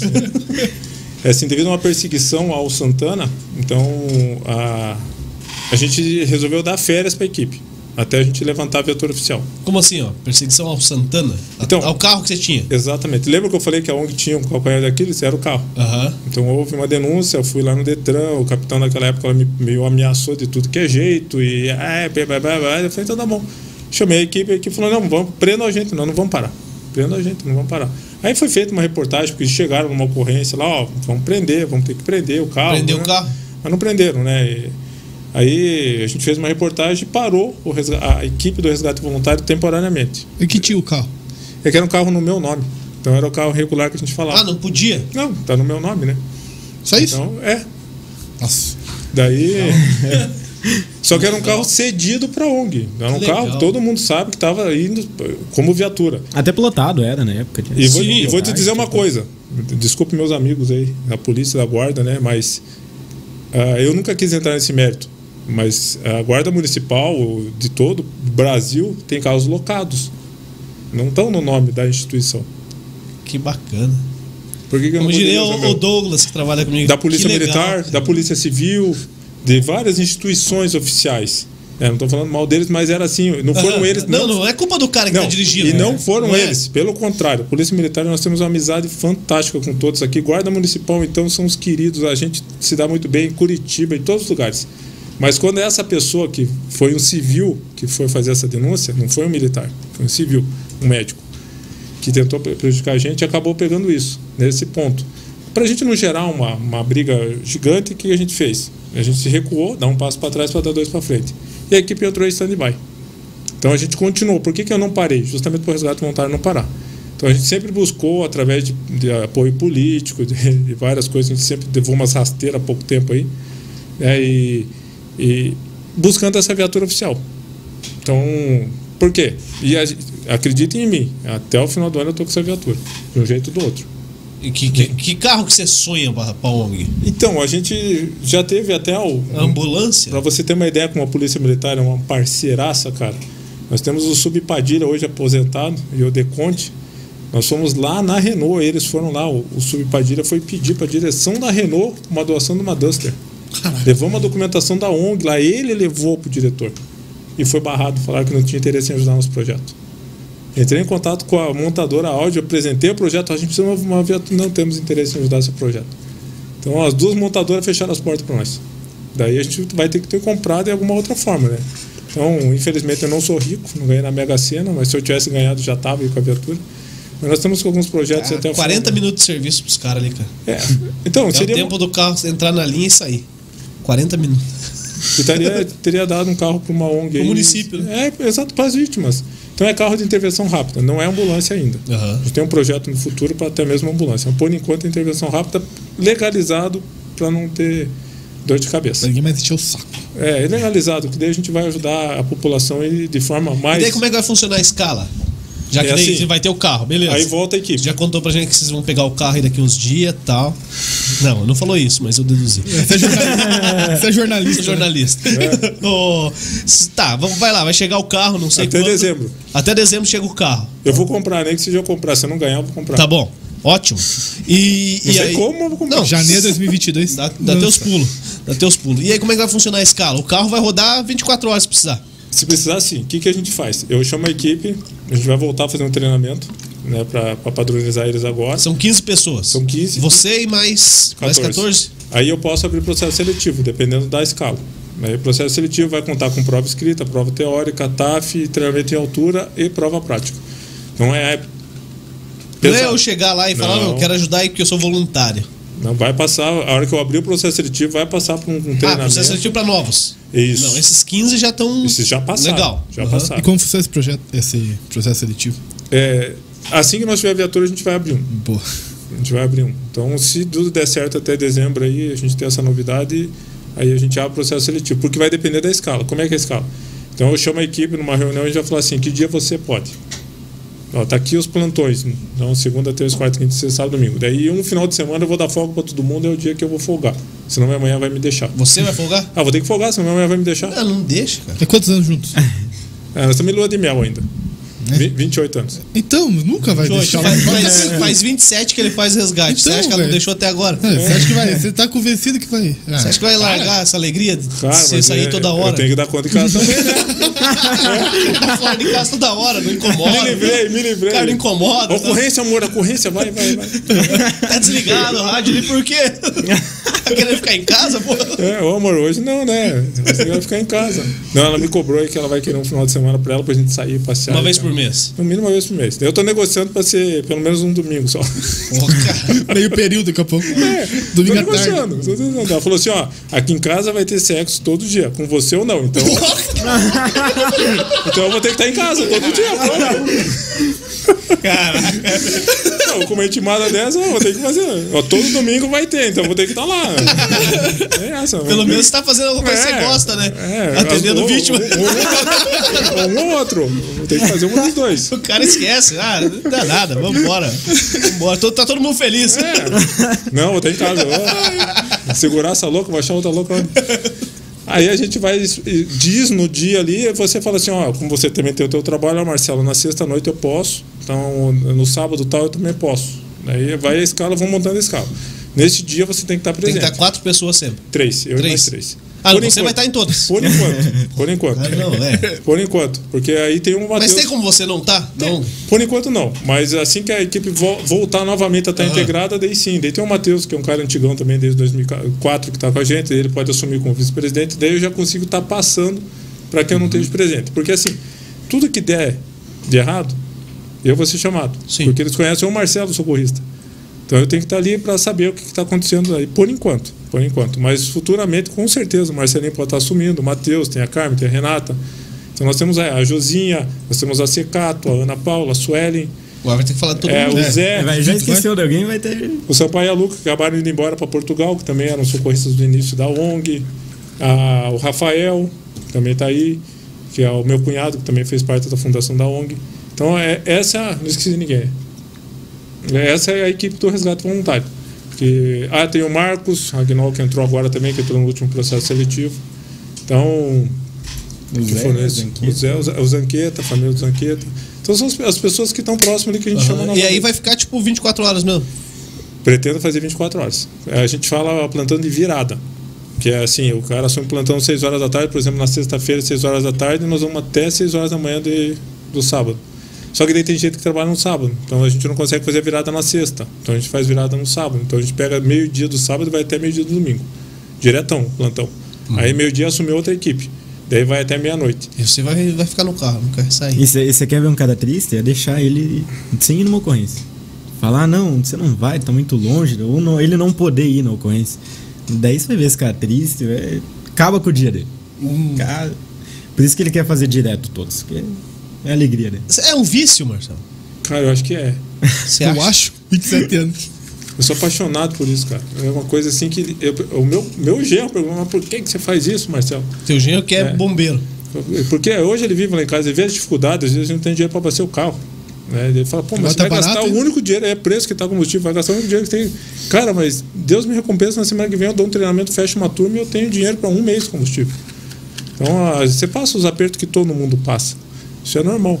Mas é uma coisa assim que eu não sei te explicar. Não sei te explicar o que me dá de bom é em ajudar essa pessoa. Ele estaria atendendo, pode ser uma pessoa que ralou o dedo. E a gente está lá para ajudar. Se é uma pessoa em estado grave que a gente está lá para ajudar. pô, a gente falou bastante de, de acidente de carro, porque acontece muito aqui, né? Acontece. Bom, o que a gente vê aí na, na mídia são os graves. Acidentes gra- graves ou gravíssimos, né? Porque, pô, a gente tá aqui no principal cruzamento de vias do sul do país, cara. O principal entroncamento eh, viário do sul do país está em São José dos Pinhais, que é a, a- o contorno, o contorno sul Leste, aqui, leste, leste, leste, aqui, né? Leste de Curitiba passa aqui, então vem a 116 de São Paulo, a rodovia 376, que é a 101, passa aqui, a 277, que é a principal rodovia do estado, e, e a 116, que, que vem também do Rio Grande do Sul, ali por Fazenda Rio Grande, enfim, desaba aqui no, no, no contorno. Então é o principal cruzamento do sul do país, né, cara? Imagina quanto carro passa aqui todo dia, quanto caminhão trafega por aqui e quanto acidente acontece. Mas e outras situações? Por exemplo, cava, rio, é, vocês atendem também? Sim, toda a situação. E o que, que, que, já teve aqui de. Pô, cava faz tempo que eu não vejo notícia aqui em São José. Faz tempo. Que faz bom, tempo né? Então, foi. porque eu vi uma hoje no jornal que era de. Ah, cara, da onde que foi? Araucária, não foi? Não sei se foi Araucária. O mais recente, eu acho que eu ouvi, foi Araucária. É, pra mim que era pro interior do estado aí. Mas na Lapa, acho que foi. Alguma aí. Também. Alguma. É, o último que eu também É. acompanhei por aqui é aqui na, Araucária. E como é que é, cara, atender esse tipo, esse tipo de ocorrência? Então, a gente atendeu um questão de alguns meses atrás. Foi lá na área rural, um menino se afogou, um senhor se afogou no, ali perto da, do negócio da Sanepar que tem ali, no caminho do vinho. Lá embaixo, no caminho do vinho, tem um, um- um negócio da Sanepar lá. Não sei Acho que é uma se central de tratamento. É, uma central de tratamento. E eu- ele se afogou ali, a gente chegou é, e estava submerso ainda. Daí abre-se o protocolo de uma hora, né? de- de- de- Desde a submersão até o atendimento para ver se consegue reverter. Aí a equipe de mergulho, ou do caminhão de salvamento, a equipe do Ghost, que veio para a busca, mergulha.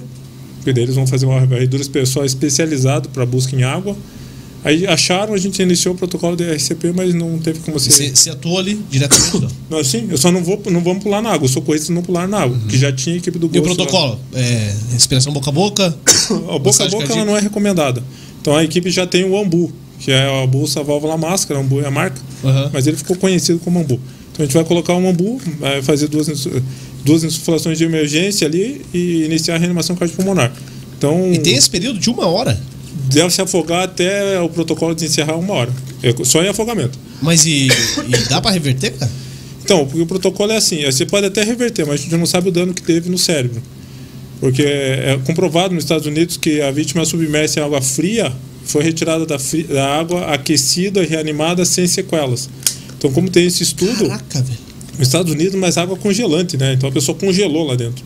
Literalmente foi, ficou congelada e reanimou. É, é, com- Pô, tem tem- um bicho aqui, tem que tem. passar um mata-rato aqui, O cara. cara não toma porra. banho, daí mesmo bicho. É o Dão Negro ali, né? Deve ser, cara. Deve ser. Deve Tá ser. louco. Então segue mas tá tudo pra esse lado aí, ó. O cara, o cara morreu e, e voltou, foi Isso, congelado tem- e voltou. Exatamente, lá nos Estados Unidos. Então isso abriu o protocolo para vítimas, pra vítimas de afogamento em água fria, no mar, no rio. E até uma hora para você para um médico decretar que realmente ele está em óbito e não tem o que ser feito. Então inicia-se o protocolo. Então você fica lá em reanimação cardiopulmonar, o médico entrando com as, com as medicações para combater a parada, ah, você fazendo a ventilação, ele entuba, você faz a ventilação e reanimação, fica mantendo a pessoa viva até realmente o médico ver que né, o traçado está aí a sistolia e passou disso a uma hora e o médico vai lá e fala, "Ah, não tem o que fazer. Então existe aí afogamento esse protocolo. Por isso que você vai ver afogamento lá, a pessoa praticamente morta na praia e estão ali na, na areia ali, e RCP, tem um helicóptero, tudo, porque ele pode ter uma chance de acabar sobrevivendo sem, ou com mínimo sequela ou sem nenhuma sequela. Mas aqui no Brasil é mais raro, porque a gente não tem as águas congelantes que tem lá, Aham. lá fora. Mas é, segue-se o protocolo desse. A Sobrasa, que é a referência de salvamento aquático, ela fala: se a gente achar uma pessoa a- a- se afogando e tirar da água, se inicia-se com cinco ventilações boca a boca. Então, no salvamento aquático se usa boca a boca. Na parada cardiorrespiratória por infarto, por AVC, por um mal súbito em, em geral, não se faz boca a boca mais. Aí você parte só para reanimação cardiopulmonar. É, tentei entender. É, Faz é, meu curso que você vai aprender bastante. É, você tá vendendo bem. Viu? Socorrista e bom como, é que, como é que faz lá, Marcelo? Ô, ô, antes de falar do curso, pô, você tentou, tentou ser vereador aqui já, não tentou? Tentei. Então quando é que foi? Foi em 2016? 16. Foi a campanha de 16. A penúltima.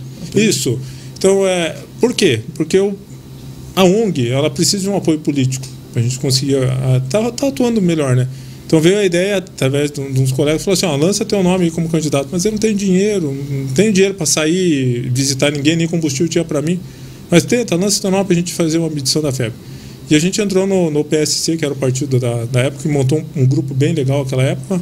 Infelizmente se desfez todo. E eu lancei a candidatura, sem um real, re- realmente, sem nada, assim, é, zero e zero. Só pelo Facebook, por contatos amigos, fiz 370 votos. Então, aí fiquei. Não tenho. A, a- a minha mulher vai ficar brava quando eu falo isso. Mas eu não tenho a pretensão de ser um vereador. Pode ser que ele na frente venha a ser. Não sei, pode ser que a próxima campanha eu lance meu nome novamente. Mas pode ser que não, porque a minha intenção é estar na rua ajudando a população. Na rua, não lá só como vereador, que eles têm um trabalho belíssimo, eles têm que fazer um trabalho belo lá, leis, e ajudar o povo. Essa é a função do vereador, fiscalizar. Mas eu acho que eu posso ajudar mais estando na rua.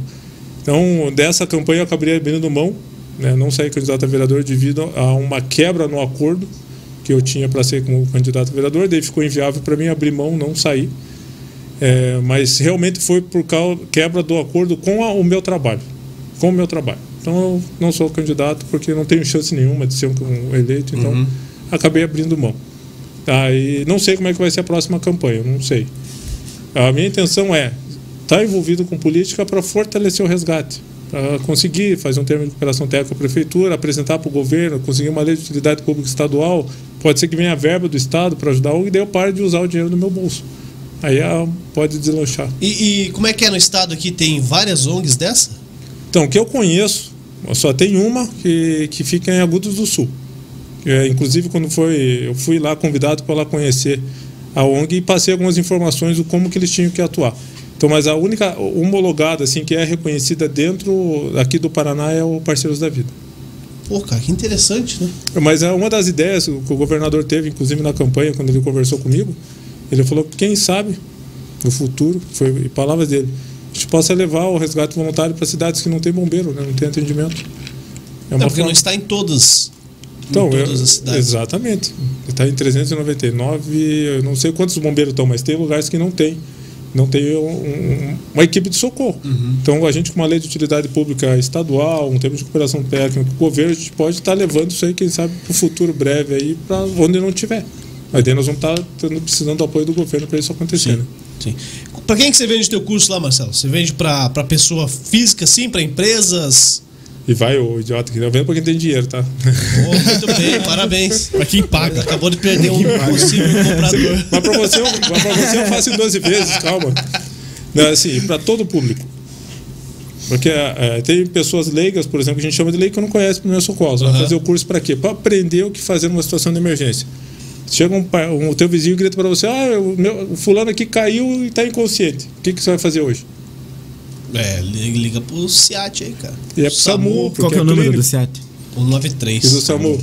Do SAMU, 192. E que, o, que, o que cada um atende? É, aí. SIAT é traumas. traumas. O que, que é trauma? Traumas é quebrar a perna. O que mais? Quebrar a cabeça. Não tanto colocando em xeque, mas você vê. Acidente de carro. A grande maioria. É. Sempre que acontecer uma agressão quando o teu corpo é trauma e, e o que for de dentro para fora é, que é clínico. Então, Pô, explicação bem mais fácil essa aí, cara. Pronto, viu? Isso aí é bem mais fácil, cara. Um dia eu tava na quadra aqui em São José, os caras. O, o cara torceu o joelho. Traumas. É, mas aí o cara do SIAT chegou lá e deu uma mijada no cara da quadra. Falou: Você tem que ter aí, ô. Como é que ele falou? Ah, ambulância de prevenção? É, tem que ter ambulância aí, tem que ter um plano de saúde é uma, aí que atenda o espaço tal. É uma ambulância privada, área é, protegida é, que a gente chama. É. Parabéns pro bombeiro. E aí, Porque assim. É. Porque assim, é, a gente foi atender há pouco tempo, inclusive em algum lugar aí, numa, numa situação interna de uma empresa, e a gente chegou lá, até tinha um socorrista de prevenção que tinha protocolado a vítima esperando o SEAT para transportar.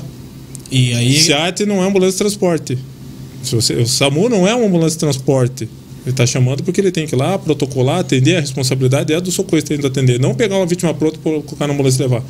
Se chegar e protocolar, responsa... então chama a área protegida, que é uma ambulância de transporte, é onde você paga pelo atendimento. Uhum. E no meu ponto de vista, toda a área que está tendo evento que tem um risco, deve-se ser contratada uma ambulância que se acontecer um acidente ali tem essa ambulância que atenda. Ela atenda, não tire uma ambulância do município para atender um acidente, para atender essa situação. É. Virou o joelho é um trauma, mas não tem risco de lesão em coluna. Então, se você colocar no carro e levar para o hospital, não vai ter problema. Pode levar.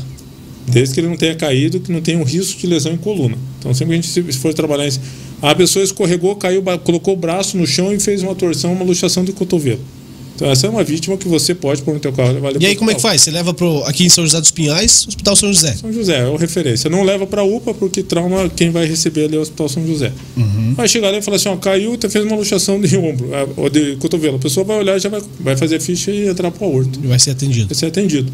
Tá? Ah, mas hoje a, a população fala assim: não, claro, ele fez isso aí, caiu e levou um, saiu rolando. Aí houve um. Nessa, nessa queda, ele pode ter feito uma lesão em coluna. Então essa vítima tem que ser protocolada. Então deixa no chão e acione a, a ambulância. O SEAT, uma área protegida. Entendi, é. entendi. Mas então venda aí, como é que vende? Então, esse curso ele é para toda pessoa leiga, ou pessoa que é socorrista, quer se atualizar, um técnico de enfermagem que quer saber o que é o APH, um enfermeiro, até acadêmico de medicina, é para todo o público. A gente vai ali ensinar você o que fazer em situações de emergência. Como que o SEAT trabalha, como é que a rodovia trabalha, como que o SAMU trabalha. Então você vai aprender. Quando você está passando ali se depara com um acidente, você tem o treinamento, você vai fazer a ligação para o 93, para o 92, seja lá, ou para a rodovia se for acidente em estrada. E você, com o treinamento, você vai saber exatamente falar o que precisa o médico ouvir lá, para que tipo de socorro vir. Ó, doutor, eu estou aqui com uma vítima inconsciente, está com sangramento na boca, no nariz, estou vendo a perna dele tudo torta lá, deve ter uma fratura. Então o médico da triagem vai falar assim: opa, uma vítima grave, já vou mandar ambulância, médico, vou mandar um helicóptero, vou mandar. Ó, doutor, tem seis pessoas sangrando aqui. Mas tem gente andando, já sabe que são seis vítimas no acidente. Então você vai passar a informação correta e vai saber o que, que você tem que priorizar ali. O cara está sangrando, vou parar o sangramento. Ó, você não se mexe, você não desce do carro. Vai lá, joga cone, joga galho, joga o, o, o triângulo, faz a segurança no local. Então você vai congelar essa cena, mesmo que você não seja um socorrista. Você vai estar tá sabendo o que fazer. Ah, o meu vizinho chegou ali para mim e falou assim: Ó, oh, o vizinho lá está inconsciente. Vai chegar lá, vai olhar para a vítima, vai ver que ela está pálida, como o Marcelinho falou. Você vai olhar na barriga não está respirando. Ó, oh, amigo, liga para o 92 ali e informa que eu estou com uma vítima em parada. E vai nesse RCP, reanimação cardiopulmonar. Oh. Você vai. Oh, caraca, oh. Porra! Olha que bonito isso aqui, ó. Não. 16 e 17 de outubro. Ah, esse é o próximo. É a próxima turma de tempo. Onde é que acontece esse curso aí? Isso aqui é na chácara do Chiode, um amigo meu, fica ali na Campina do Taquaral. A gente passa o sábado e domingo ali. Tem inclusive simulados durante a noite. E rola o churrasco lá depois, não? Tem, é costela de encerramento. Costela o valor está incluso toda a tua, a tua, refeição de sábado e domingo, café da manhã, almoço, jantar. Mas lá, lá dorme aonde lá? Então, não dorme. é acampamento. Não dorme, você tem não que ficar... fale que não dorme, senão eles se assustam. dorme. Duas horas, mas dorme. Então, aí tem a camiseta dos alunos, que também já está incluso no valor do curso, cada aluno vai ganhar a sua. Você ganha a camiseta, você Só paga, né? Quanto que é o valor? É, é, Você passa depois o valor? É, o valor à vista é 650 reais. Que minha tá esposa, tá que esse curso é poder fazer. É, porque assim, tá incluso tudo. Você vai lá, fica o final de semana lá, aprendendo, não tem que se preocupar uhum. com alimentação e nada. Então você acampa, tem aqui em cima aqui o chalé, onde o pessoal pode estar dormindo, levando colchão de ar, colchão de espuma, ou na barraca, ou no carro. E daí tem instruções durante a noite de busca e salvamento, de atendimento de vítima embaixo do veículo, dentro do carro. A gente faz vários simulados aí do, do, que, do que, você pode. Parada cardiorrespiratória, seu vizinho infartou, o que você tem que fazer, sobre AVC. Então tá, todos esses sistemas que estão tá ali são abordados. Legal. É um, como se fosse um socorrista compacto, com a intenção de treinar a população leiga a salvar vidas. Por quê? Se você chega uma pessoa que está em parada, cada minuto que passa é 10% a menos de chance dela sobreviver. 10 minutos morreu. A gente pode reverter, mas o cérebro, como é que ficou sequelado? Entrega uma pessoa vegetando, então a gente vai iniciar protocolo. Só um médico vai dizer que não, passou de 25 minutos ali, é, infelizmente é óbito irreversível. Mas o médico vai chegar na cena, vai identificar, opa, entrou lá com adrenalina, a mildarona, fez o, o protocolo de reanimação com, com químico, né, com drogas, e a pessoa volta mas a gente não sabe como é que está o cérebro, quanto tempo uhum. ficou sem, sem, sem, oxigênio. Então, essa pessoa iniciando o suporte básico de vida, que é a reanimação, vai aumentando a chance dela de, de, de aguentar até a chegada do socorro. Você já fez alguma traqueostomia? Traqueostomia somente médico pode fazer. Não pode fazer. Aquela da caneta BIC que o pessoal não funciona lá, não, é não furado. existe, é furado. Se você bater é furado mesmo? É, furado. Aí você fura até a cervical, porque você põe a caneta aqui, dá um tapa em cima, ela vai lá na cervical do cara e você mata ele. Então, é, isso, é, isso aí é uma MacGyver. É mito, é, é mito, mito, mito, Um médico pode pegar uma faca, fazer uma traque e colocar uma caneta, mas é um médico. Existe aí uma reportagem que o médico salvou uma pessoa de obstrução de vias aéreas fazendo uma traque com caneta.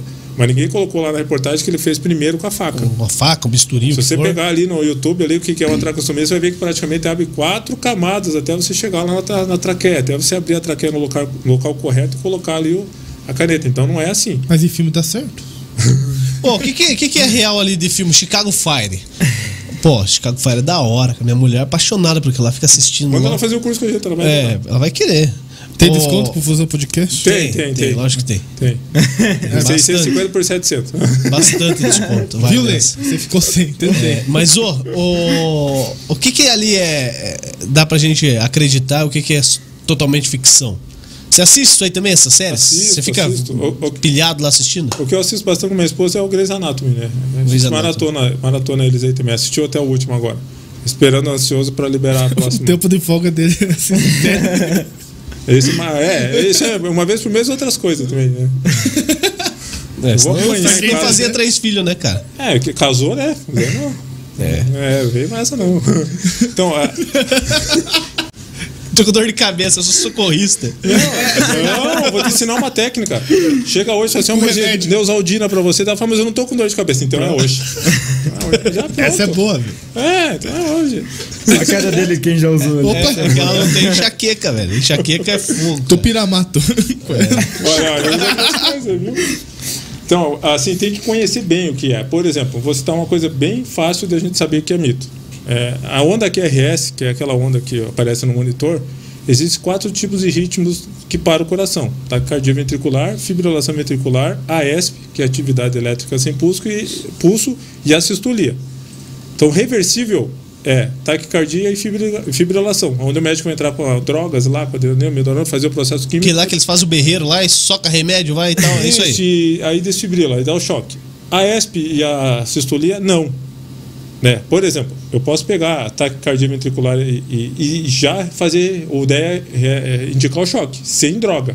Ele vai falar ritmo chocava a fase do, do paciente Aham. dar o choque. O médico vai colocar o monitor, ele vai ver que está em TV e FV, que é isso aí, e ele vai dar o choque sem droga. Ele- a opção da droga ali vai ser, pelo que ele lê no monitor, a escolha dele, ou do enfermeiro, que também é um cara fera nessa parte. né? Então, aí se ele chegar no ISP e na, e na é, é, é obrigatório entrar com essas drogas. Senão não vai trazer para um ritmo chocável. Não é, é assim, ah, entrou com essa droga, o cara voltou. Não, ele traz para o ritmo chocável, que é TV ou FV, para depois o dar o choque. Então, isso é obrigatório. Nesses dois tipos de parada, é obrigatório que ele entre com essa, com essa medicação. E no o que, que acontece nesses filmes? Aparece no monitor o quê? A sistolia. Tu... O que, que o médico faz? Mete choque. Tu. É a mito.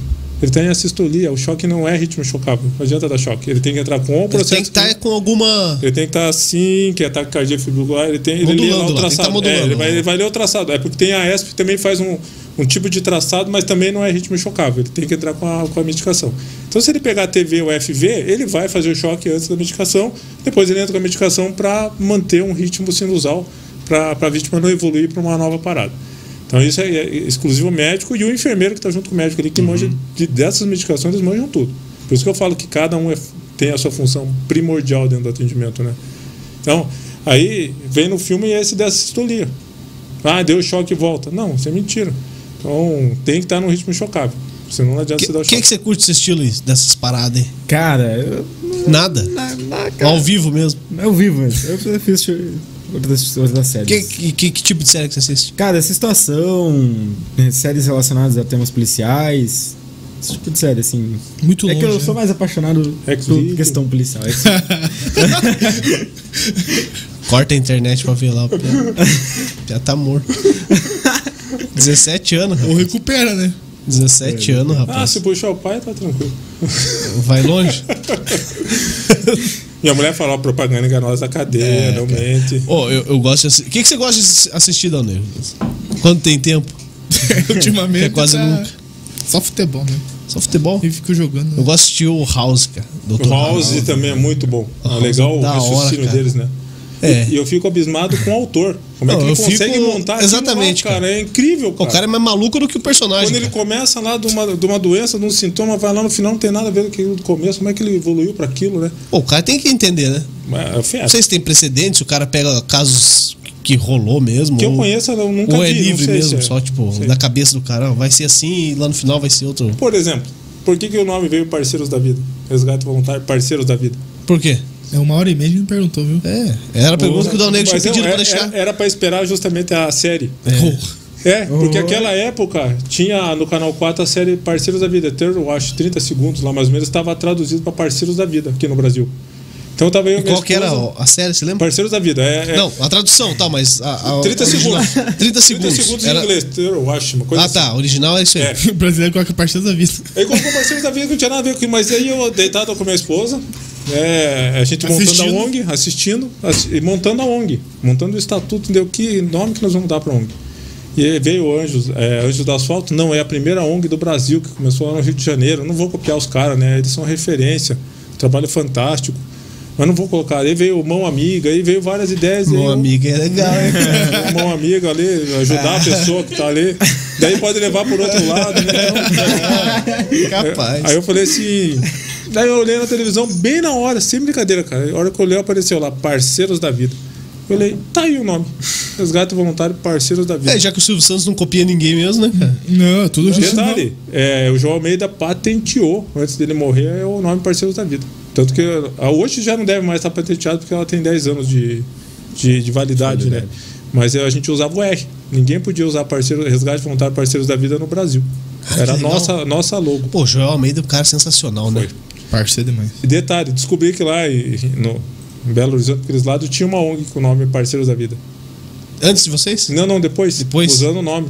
Deu, conversando com a minha esposa, né? Eu falei assim, agora, vamos acionar na justiça, pedir pra trocar. Tal. Ela falou, amor, é lá, é longe. E eles estão salvando vida também, deixa eles usar o nome que segue o caminho deles lá.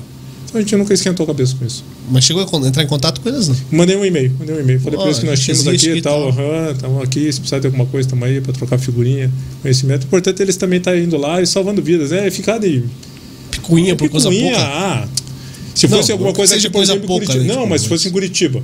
Aí seria diferente, porque se o cara faz uma besteira lá, parceiros da vida matam uma pessoa.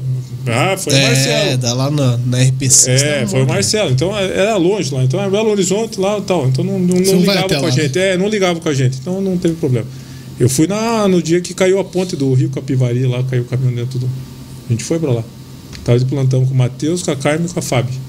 Onde é que foi? Foi em. Na, na 116, eu acho que foi em 2000. Mas a, a ponte do Capivari é, é- Na 116. Campina Grande do Sul? Isso. Que lembra que caiu a ponte lá, Sim. que um cara salvou um ônibus lá, que ele entrou na frente lá, o ônibus, senão o ônibus ia cair carregado de gente dentro. do- Caraca, velho. A gente foi pra lá. Faz tempo também já, né? Faz, Faz. quanto tempo? Ah, faz mais de Esse foi mais longe que vocês foram? Não. Então, a gente já foi para Garuva, foi ali, já fomos para Agudos, já fui próximo de Mafra, em acidentes. A gente vai, assim, por quê? É, o pessoal pergunta, por que você não vai atender em Curitiba? Se sair uma ambulância São José para ir para Curitiba, nós vamos. Nós fomos agora lá, perto do Shopping Cidade, atender uma ocorrência grave, inclusive, lá. Um, um- infelizmente, um, um dos motociclistas, piloto da moto, morreu. E a esposa, estado grave, a gente conseguiu salvar. Então a gente foi, porque foi apoio daqui. Então não adianta eu chegar daqui, se eu quiser ir para Curitiba, chega lá, a vítima já está pronta para ir para o hospital. Sim, é longe. E o trânsito é pesado. Então a gente só vai realmente onde a gente vai conseguir atuar. Tá, tombou um ônibus lá, lá em Garuva. Vamos, vamos, vamos embora. Vamos embora que aí a gente consegue ajudar. entende? A gente é uma equipe de apoio, realmente é apoio logística. A gente atendeu há pouco tempo aí uma, uma pessoa dentro de um apartamento aí que eu fiquei de logística. Então todo o medicamento, todo o equipamento, eu descia lá do quarto andar para ir na viatura buscar e levar de volta, enquanto a equipe do CEA estava atendendo a vítima. Então é, é, é multi, multifunção que a gente faz junto com eles. Que interessante.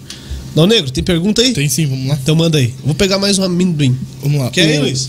Opa. Teu pai. que E uma água também, eu vou pegar o dele. A água também eu pego a dele. Vamos lá, ó. O Lucas. Gente, cheguei agora. Como que funciona o processo que vocês recebem a ocorrência?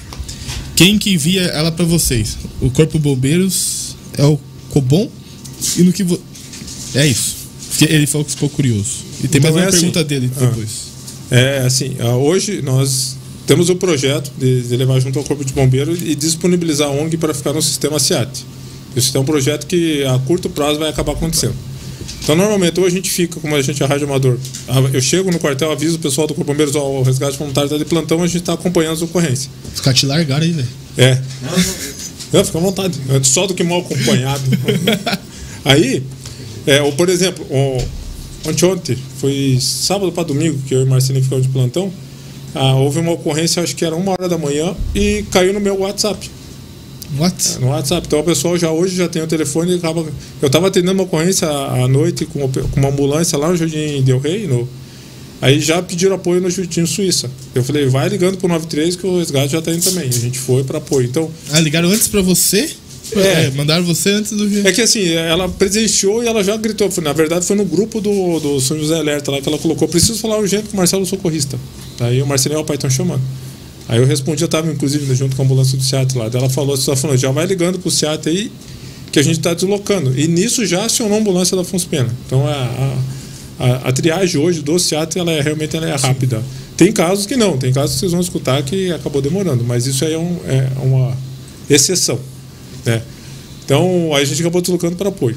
É, hoje, graças a Deus, conforme um médico e amigo meu me ensinou muito do que eu sei hoje do SEAT, ele falou que são outros tempos, né?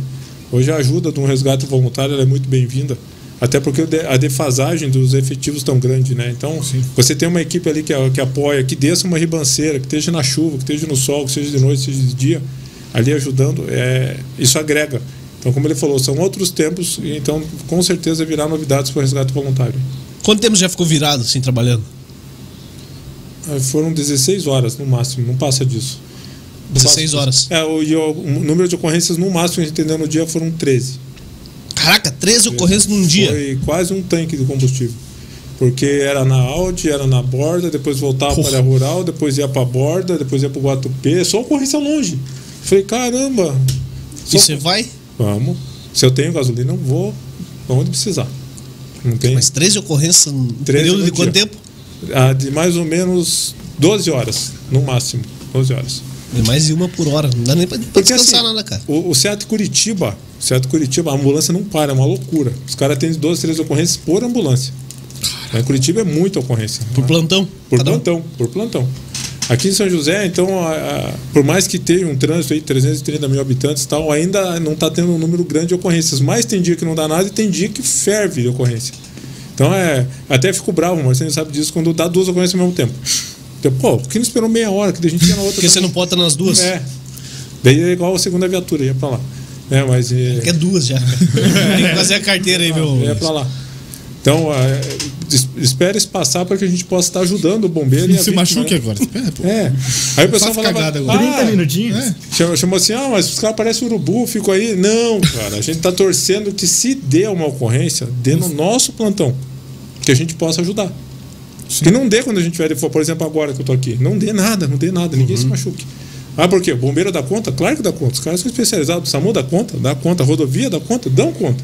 Só que sempre que você tem uma ajuda a mais, é a mais. É, uma, Agilizar, pessoa, né? Uhum. Uma pessoa com 28 anos de experiência em, em trauma, soma para o conhecimento. Eu fiquei na dúvida, e agora? Eu acho que é assim, eu acho que é assado. Vamos lá, a gente conversa. O que, que você acha disso? O que você acha daquilo? Tu vai conversando, é, é, é fantástico isso. Às vezes, é. até mesmo pela questão de estar tá todo dia tendo ocorrência, né? Às vezes pega uma situação que um socorrista pode não ter pego, a gente já sabe o que aconteceu, uma questão prevista, né? Sim. A gente já viu, ele não. Quantas ocorrências você já participou? Você sabe? Você tem anotado num caderninho lá? Cara, não tenho, mas ó, eu tenho em média aí umas mil ocorrências. Um ah, já passou de mil. mil. é, um pouquinho mais de mil. Mil ocorrências? Só esse ano já está em 600. É, esse ano já está Teve em todas? Então... Não, 900, quase 600. É, digamos que 95% ele Das ocorrências que você atendeu, ele estava junto. Estava junto.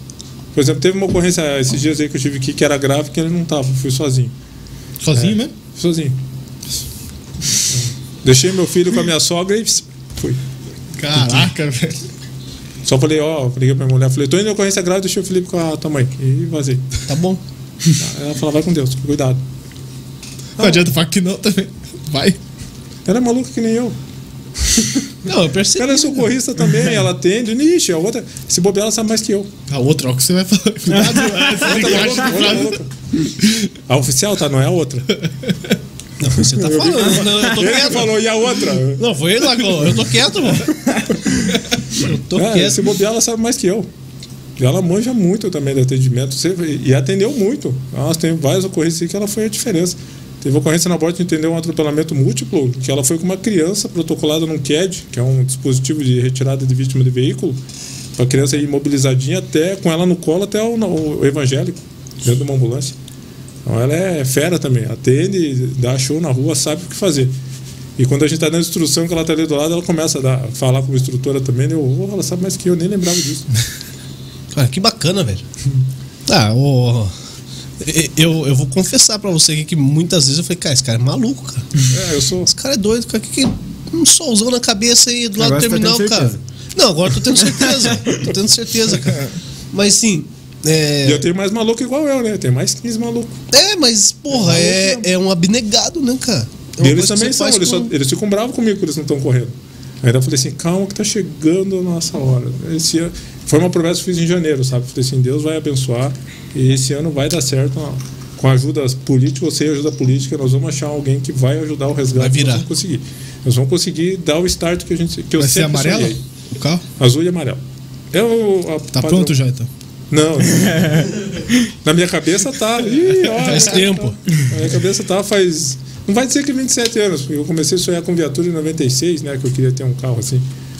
Mas tá na minha cabeça montado, assim, que é a cor que eu, que eu escolhi pro nosso uniforme, que é o azul e amarelo. Ó, o, o Lucas aqui, você falou que tem 15 loucos com você e correndo, né? Ele perguntou se é, as vagas voluntárias são apenas para socorrista ou existe outra função dentro da instituição, tipo social media, juiciamento de ocorrência, atendente? Por se sim, enquanto- quais são as, as funções? Uma excelente pergunta. Por enquanto, sou socorrista. Mas com esse projeto que a gente tem pro futuro aí de ampliar, provavelmente vai precisar de um rádio operador, vai precisar de alguém que fique monitorando, um rádio operador. Então a gente, te- a gente pretende ampliar isso, deixar disponível para o SEAT, entende? Então chegar lá na regulação do Corpo de Bombeiros e é, acionar uma ambulância e eles acionarem. Nós, ó, resgate voluntário, tem uma outra ocorrência, vão lá ver como é que tá, faz a primeira intervenção, a gente colocar no sistema. E quem sabe no futuro até ambulância de voluntário. Dentro do sistema, como terceira ambulância, digamos assim, para atendimento. Ah, existe uma- um pedido de um médico amigo nosso que a gente disponibilize voluntários para trabalhar em ambulâncias, inclusive do SAMU, como terceiro homem. Então tem vários projetos que estão sendo analisados. Por que terceiro homem? Porque as equipes estão cansadas. E essa época de pandemia o SAMU trabalhou que nem louco. Nossa, é, teve esses dias atrás teve mil ocorrências no dia, do SAMU em geral. SAMU todo SAMU, região metropolitana de Curitiba. É muita Então, teve dias que chegou a mais de 1.400. Então, é, os, os profissionais estão cansados. Estão cansados mesmo. E a detalhe, eles estão preparados para trauma e clínico. Focaram para clínico porque precisava de alguém para clínico. Então, era Covid, tinha que fazer transporte de Covid. É, eu sempre fui contra. Eu sempre falei até isso pro pessoal da prefeitura. Contrata-se uma ambulância só para isso. Deixa o SAMU para a população. Que às vezes a população está esperando a meia hora lá, mas todas as ambulâncias estão empenhadas. Não tem quem mandar. Por quê? Porque está fazendo um Não é transporte. que não foi porque não quis, né? É, porque está fazendo um transporte, podia. Mas infelizmente tem que estar na programação, licitação e valor, dinheiro e verba e tal. Então isso se tornou um pouquinho mais difícil. Mas é uma coisa que eu sempre defendi para deixar o pessoal do SAMU para os atendimentos, né, realmente de urgência e emergência, que eles são preparados para isso, né? Então, tá cansa o pessoal. Então, você tendo mais uma pessoa de apoio é o que é o fundamental, que é a nossa função. Sim. Apoio, ajudar você. O que, que você precisa? Não precisa de me ajuda? Beleza, vai embora, tchau. Trabalho sozinho. Um abraço. né? Aqui, ó. O Matheus aqui, ó. Matheus Binotti. Existe alguma lei que impeça civis de prestarem socorro em algumas situações? Não, é assim. É... Tem que estar treinado pra tudo. Né? Não, não, por exemplo, é, a recomendação é que você esteja treinado. Como eu falei ali, você não sabe o que fazer, mas tá vendo um sangramento e você vai lá e para o sangramento? Já ajuda. Você salvou o cara. O que você não pode fazer é assim. Uma das funções nossas é congelar a cena é justamente assim: impedir que pessoas bem intencionadas, mas tecnicamente despreparadas atuem. Como? Tirando o capacete do motoqueiro. Não se não tira. tira capacete. Não se tira. Primeiro, nem se você sendo socorrista. Ah, eu sou um socorrista, vou chegar e tirar o capacete. Por quê? Pra matar o cara na tua mão. Porque assim, a técnica é em dois. Então, um vai estabilizar a cervical e o outro vai tirar Mas se você todo tiver cuidado. dois, você não tira. Não tira, porque é a responsabilidade da equipe que está vindo atender. Salvo Não. se essa pessoa está em parada, ou se está em posição de vias aéreas, se aquilo lá prejudicar ela, colocar em risco de morte. Aí eu tenho que agir. Se ela está dentro do carro, eu não vou tirar dentro do carro.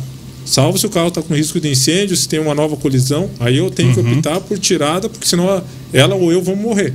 Então, se não tem uma situação que coloca em perigo de vida, não tenho por que atuar. Então, deixa o capacete ali, não tira a pessoa do carro.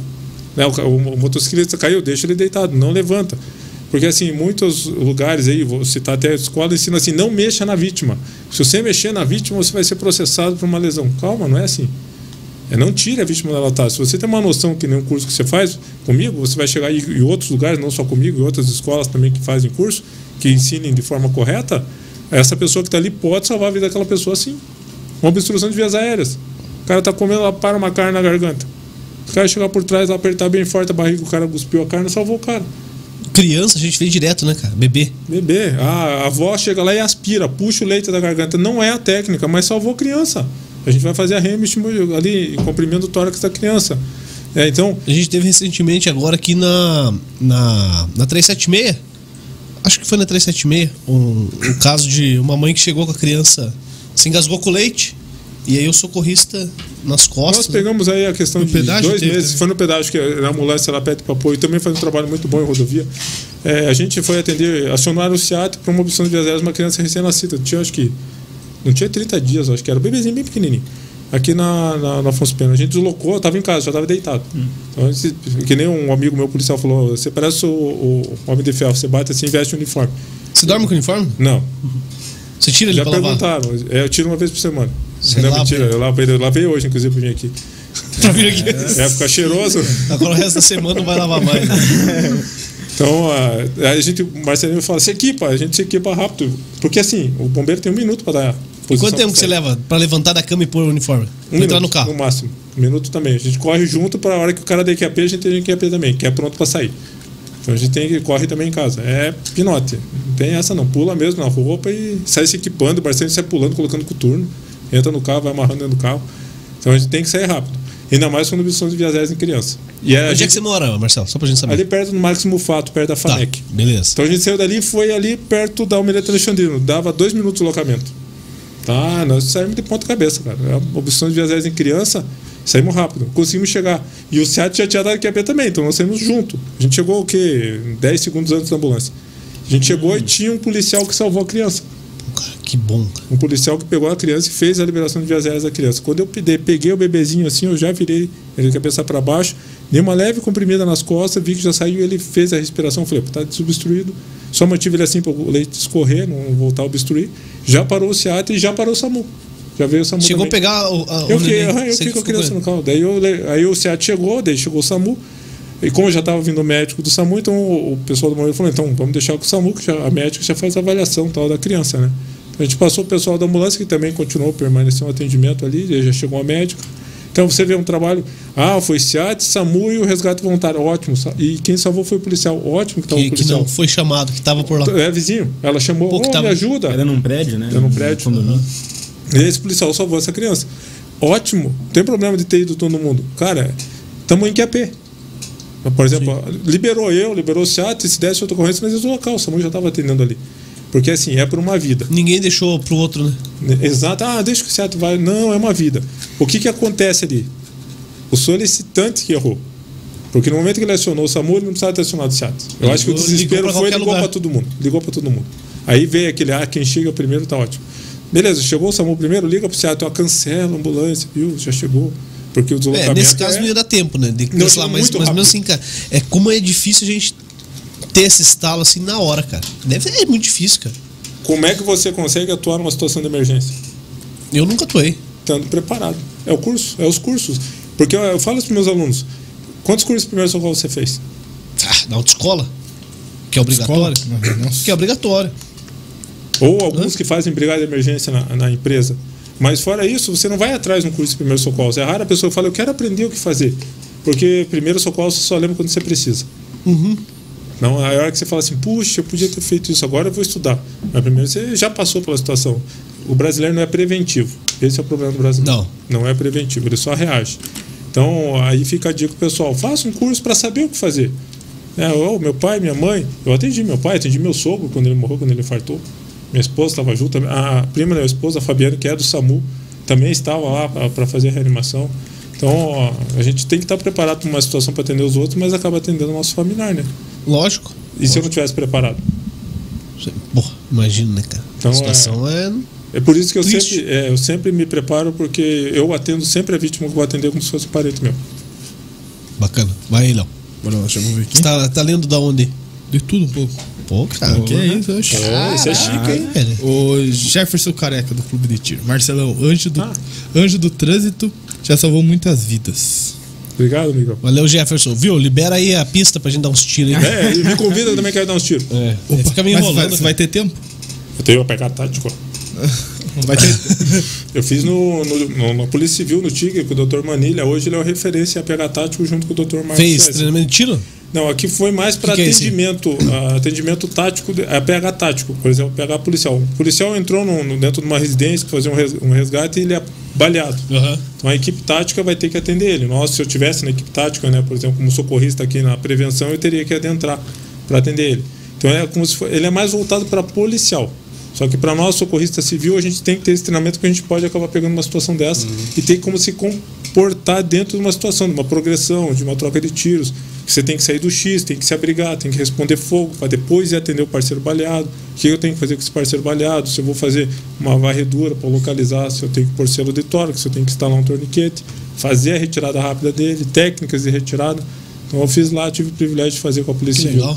É, eu, a Suelen, a Josinha e o Eudes, da equipe do resgate, que foram fazer esse treinamento. Bacana. Vai lá, Léo. O José Roberto. O Pia tá com fome ali. Cara, terceiro já. Ele comeu uma pizza inteira de sair de casa. Aí não trouxe pra gente, não, beleza? Tudo bem. É, José Roberto Macedo. Boa noite, Marcelo. Parabéns pelo trabalho que desenvolve, pela coragem de ajudar e quem precisa. Ele completa aqui. Só quem tem a oportunidade de acompanhar e participar com o Marcelo e a equipe de instrutores sabe do profissionalismo e a capacitação dessa equipe em poder ensinar outros e ajudar as vítimas. Obrigado, obrigado pelo respeito e carinho ao nosso trabalho. Ó, posso ler uma aqui, Dal Negro? É, fica à vontade. Lê como aqui, ó. Escuro, só É, é tá no modo escuro aqui. Lecoma é Lê como aqui no modo escuro. Ô, o Felipe Amaro. Marcelo, como é que a população pode fazer para ajudar a ONG? Então tá bom, essa Abraço. Então, Vou as- apagar essa aqui. É, tem pessoal até do, do bairro Costeiro ali que é, eles juntam entre o pessoal e acabam fazendo uma doação, um combustível, um valor para a gente abastecer tá de plantão. Eu, se tudo der certo e Deus vai abençoar, que em 2021, final de 2022, vamos ter surpresa, aí a gente vamos ter uma condição melhor de estar atuando na rua. E toda ajuda é bem-vinda. Daí ali a gente vai estar passando a conta da ONG e quem quiser ajudar vai poder É, fazer. por enquanto a- você é sozinho mesmo. é sozinho, sou sozinho. Eu e a minha equipe, né? Não, sim. Não, nós temos, por exemplo, São José Alerta, que, que doa combustível. Nós temos a Transpet, que é uma transportadora que é um amigo meu que já correu comigo, inclusive ele participou um tempo do resgate voluntário, que ajuda quando. Precisando de uma manutenção, ele vai lá e compra as peças, dá um dinheiro lá para fazer a manutenção. Temos a pizzaria lá, o Mr. Giuseppe, que eh, ele dá uma pizza para nós de graça lá. Ó, Marcelo, vai lá pegar uma pizza. A gente vai lá no plantão e janta uma pizza. Então, nós temos o pessoal em volta, nossos amigos que, ó, Marcelão, tá aí, cenzão pra você, faz um pix lá pra você abastecer. Então, tem esse pessoal que faz para ajudar o resgate voluntário. Desconhecido é alguém que já ajudou a gente? Nós temos aí uma loja de carros aí que também são a JM, que também são amigos pessoais nossos também, que sempre ajudam quando precisam. Ó, nós vamos estar com algumas parcerias a partir de semana que vem, que daí a gente vai estar soltando essas parcerias assim que tiverem firmadas, os nomes de algumas empresas aí, que é a, a Trevisan, a Comunicação Visual, a Estofamentos Molina. É, Então, Televisão, como... ah, já tá, tá saindo já do forno. Bom, cara, que legal. é em dezembro. tá saindo do forno a televisão. Em dezembro. São, são parceiros que ajudam o resgate voluntário.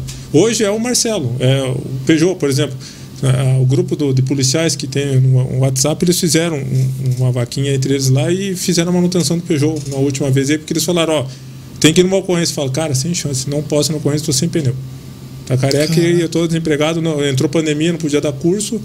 Falei, cara, não tem como. Eles se juntaram, foram lá, teve até a, a Meira, que fi- ficava ali na Rua Barbosa, ali na descida do Duque de Caxias, ele fechou ali, ele foi lá e doou dois pneus ali pro Peugeot, falou, não, você não pode parar, tá aqui o pneu, corre lá. Então tem um pessoal que, que. É mais a população mesmo, os amigos, pessoal, né? Que se... A gente fez um leilão, inclusive, de algumas coisas que foram doadas pelas pessoas aí pra gente arrecadar para fazer manutenção. Porque é caro manutenção de carro hoje. Não é porque é Peugeot. É caro, mano. O pessoal fala. cara, esse cara pegou é. um Peugeot lá na concessionária, lá no Lelac. Não, Papo não, próximo comprei, já. É, Comprou onde? Se fosse. Esse meu eu comprei na Ex- na Excel Veículos também, só vendo carro primeiro. Gostei. Vou comprar lá de novo quando eu puder. É, Até dezembro comprou. porque assim, o pessoal tem essa. Ah, porque é Peugeot, é caro. Não é, cara. Por exemplo, quando eu troquei a embreagem, paguei 450 reais. Aí, Ju, viu? A embreagem bem. do Palio era 490. Quanto foi a tua embreagem? Bastante. Entendeu? Então, ah, Quanto não é era. do por Ford. K? Não sei. Não... É, Ah, mais de bom, vai- 400. ainda Não precisa, deixa É mais de precisar. 400. Tá Então, com 20 mil rodados só, calma. Ó, aí, desculpa aí. Com Ah, 40 cara, você vai trocar. eu não Tá vou- com 210, você quer o quê, cara? Eu não vou só. Então, é, a manutenção, assim, o custo de vida do brasileiro está caro. Pô, tá louco, cara? Aí vem, o que mais me deixa bravo é o desgramado do político chegar lá, o cara de pau colocar na televisão que a inflação é 3,5% ao ano. Aonde que ele viu isso? Quanto? 3,5%, 4%. Três? Quem falou isso? Veja ali quando você vai ver no final do ano, teu salário vai reajustar só a perda da inflação 3,5%, teu salário vai subir. Cara, a Tá inflação batendo, mais de tá batendo 70 10, 10, 11%, cara. ao mês. Vai no mercado pra você ver se não sobe isso aí todo mês, 10% por mês. Combustível, quantas vezes subiu no mês? Comida. Subiu de novo. Hoje você vai comprar uma pizza, o cara tem que cobrar 70 reais, 100 reais uma pizza. Você fala, o cara tá louco, daí vai comprar milho, vai comprar os ingredientes pra você ver, tá tudo uma fortuna. O custo de vida hoje do brasileiro tá muito alto e tá subindo e o nosso salário não acompanha. Porque quando acompanhava, e eu lembro disso, lá, opa, desculpa aí, galera. É, eu, eu tinha um Opala, acho que era em 97, tinha um 6 cilindros. Tava 29 centavos o litro do álcool, 83 litros. Enche o tanque. Cara, andava ali um domingo com a minha esposa lá, já tava com um quarto. Para posto e enche de novo. Quando é que você faz isso, cara? Você põe hoje, você fala, põe cinquentão. Nem mexe. Não, 50 não mexe, cara. O São José Elétrico vai lá, coloca 100, 150 reais na sexta-feira, dá um pouco mais de meio tanque. Você corre no final de semana. Hoje eu gasto em torno de 400, 500 reais por semana de combustível. Se eu for ficar de plantão diretão. Eu pretendo gastar mais. Mas ainda não tenho condições. É um carro mais econômico, vindo aí, melhor. Não, econômico não, tem que ser potente. Tem que andar. Mas esse é o problema, o custo de vida. É, aí o Sim, pessoal é geral, pô. mascara, Não é só a gasolina. É, não é, é geral. Você vai parar para o uniforme, tudo está subindo. A camisa que eu pagava 20, agora eu tô pagando 70. Não pode engordar, né? É. E isso aqui a gente desgasta bastante. Então, Sim. Todo dia é, usando. vai comprar. Com ele. Tem o, o canivete de resgate, que é o corta-cinto, quebra-vidro. Você e- trouxe aí algum equipamento aí, além disso? Não, tá no carro. Ah, só. tem esse aqui também, esse No é carro. legal mostrar. Tem o estoura-vidro. Isso Deixa eu aqui, ver, isso deixa eu aqui eu uso bastante. Pega lá a lanterna lá no carro lá. Pega lá, sério mesmo. Pegar lá? É. Dá pro Joãozinho pegar lá, o Joãozinho não tá fazendo nada lá. Eu não sei nem porque veio. É, tá dormindo lá. O que, que, que fica é essa bagaça do aqui, velho? tá? A Não, pega lá, pega lá. Tá com ele. Tudo que der pra pegar lá. Tá aí em cima, irmão. Não, não tá não. Mas não, mas calma. Calma, vai pegar, vai pegar, calma. Trolei O que, que é essa parada aqui? Estoura vidro? Na porta da. Na minha porta. Então aqui, ó. Vai lá, mostra aí pra galera aí. Na- Desce na TV ali pra gente ver. Aqui, ó. Não, faz isso não, você tá louco, velho. Tô pagando essa porra aí. Caro pra Aqui cacete. é o resto. Não, isso aqui custa 50. Não, a TV é Na cara. TV? Ah, vamos testar ali. Mas você já perde o carro, já, já Então, trocamos. Qual é a função disso aqui? Ela pode cortar o cinto. Eu tiro isso aqui e corto um cinto de segurança se a pessoa estiver presa no cinto, ou eu estouro o vidro. Então, por exemplo, já aconteceu de eu atender um aqui na bem atrás do na 7 de setembro ali em frente ali agora a que vende peixe ali, fugiu o nome. Peixaria. É, não, ali na Bar da Júlia. Bar da Júlia. Bar da Júlia. Bar da Júlia. Vende naquele peixe. Ah, porção. Tá. Fri- É frito. Peixe O cara vai frito. lá só pra comer peixe. Já fui bastante. Não tinha dinheiro, ia bastante. Daí, a, a- bem ali na esquina, houve uma colisão. E a gente chegou e o menino estava em parada dentro do carro. Então a gente identificou ali que ele não respirava. Aí eu precisei estourar o vidro traseiro do carro para conseguir abrir as portas e acessar o menino. Em menos de 30, 30 segundos a gente tirou ele, protocolou e iniciou o RCP. Ele está vivo hoje. Tá? Tem uma sequela, mas ele está vivo. E, e uma pessoa utilizada que causou o acidente, bêbado. Então a gente, eu tive que usar isso. Então é, você encosta e aperta. Eu não vou apertar porque senão vai marcar aqui. Não sei pode A mesa? marcar. Vai marcar a mesa. É, eu não. Aqui, ó. Então ele sai uma mola. Olha o buraquinho que fez ali. Ó. Isso ali é o suficiente para estourar o vidro. Estoura o vidro do Nossa, carro. aí, vamos ver se dá pra ver. A Não, não lateral. vai pegar bem, bem grosso? pequenininho, bem É, pequenininho. não vai, ele é muito pequeno. Então ele faz só um furinho, ele sai assim, e tem que apertar bem. Mas no vidro do carro ele estoura. Ele faz esse estouro. Ele explode o vidro. É, é bom quando tem isofilme, que daí você só pega com a luva e puxa o vidro inteiro quebrado. É, é atrás que liga, tá? Calma, atrás. cara, calma, calma. Era você surpresa. Você vai cegar ele. Tá fraco. Não vai tá ser, fraco. você acha que sou bobo? Agora aperta em cima aí que ela fica mais forte. Não, tá louco? Aqui, ó. Dá o negro, tá se vê. Ó, ó, você tá em casa aí. também, ó. Então a gente comprou essa Porque até lanterna. branco o pé. Olha lá, agora Olha você tá forte. Agora Caraca, tá forte. velho. Põe tua cara aí agora, mané. Não consegue, é muito forte. Põe tua cara aí, olha só. Assombração, velho. Não, isso já é. Aperta Sem três vezes, lanterna. né? Nossa. Aperta três vezes rápido, ela vira estrobo. Caraca, velho. Virou balada, mané. E os caras. Como diria o Datena, só no nosso, meu. Me ajuda aí, pô. Cara, vai, faz aí. Só no nosso. Me ajuda aí, pô. Eu tô vendo lá no computador. Caraca, Não velho. mesmo, ela é muito embaçado, mano. Não brinque com isso, tá bom? Estamos Atrás. num ambiente controlado. Aham, tudo louco. Pô, que da hora, cara. Então, e por quê? A gente tem que investir Pô, isso. A gente lanterna dessa pagou- é cara, hein? Não, a gente conseguiu comprar uma promoção, acho que 200 reais. Não, mas é Não, caro. é caro, é caro, É caro, 200 pô. é caro. Mas É a pilha? Mas é, é a bateria recarregável. Caiu Então, é, a gente comprou ela porque um policial, um guarda municipal amigo nosso, estava com uma. E, e quando ele fez a iluminação de um carro numa abordagem, clareou o G5. Eu olhei assim, porra, essa lanterna é muito massa pra gente, ficou dia.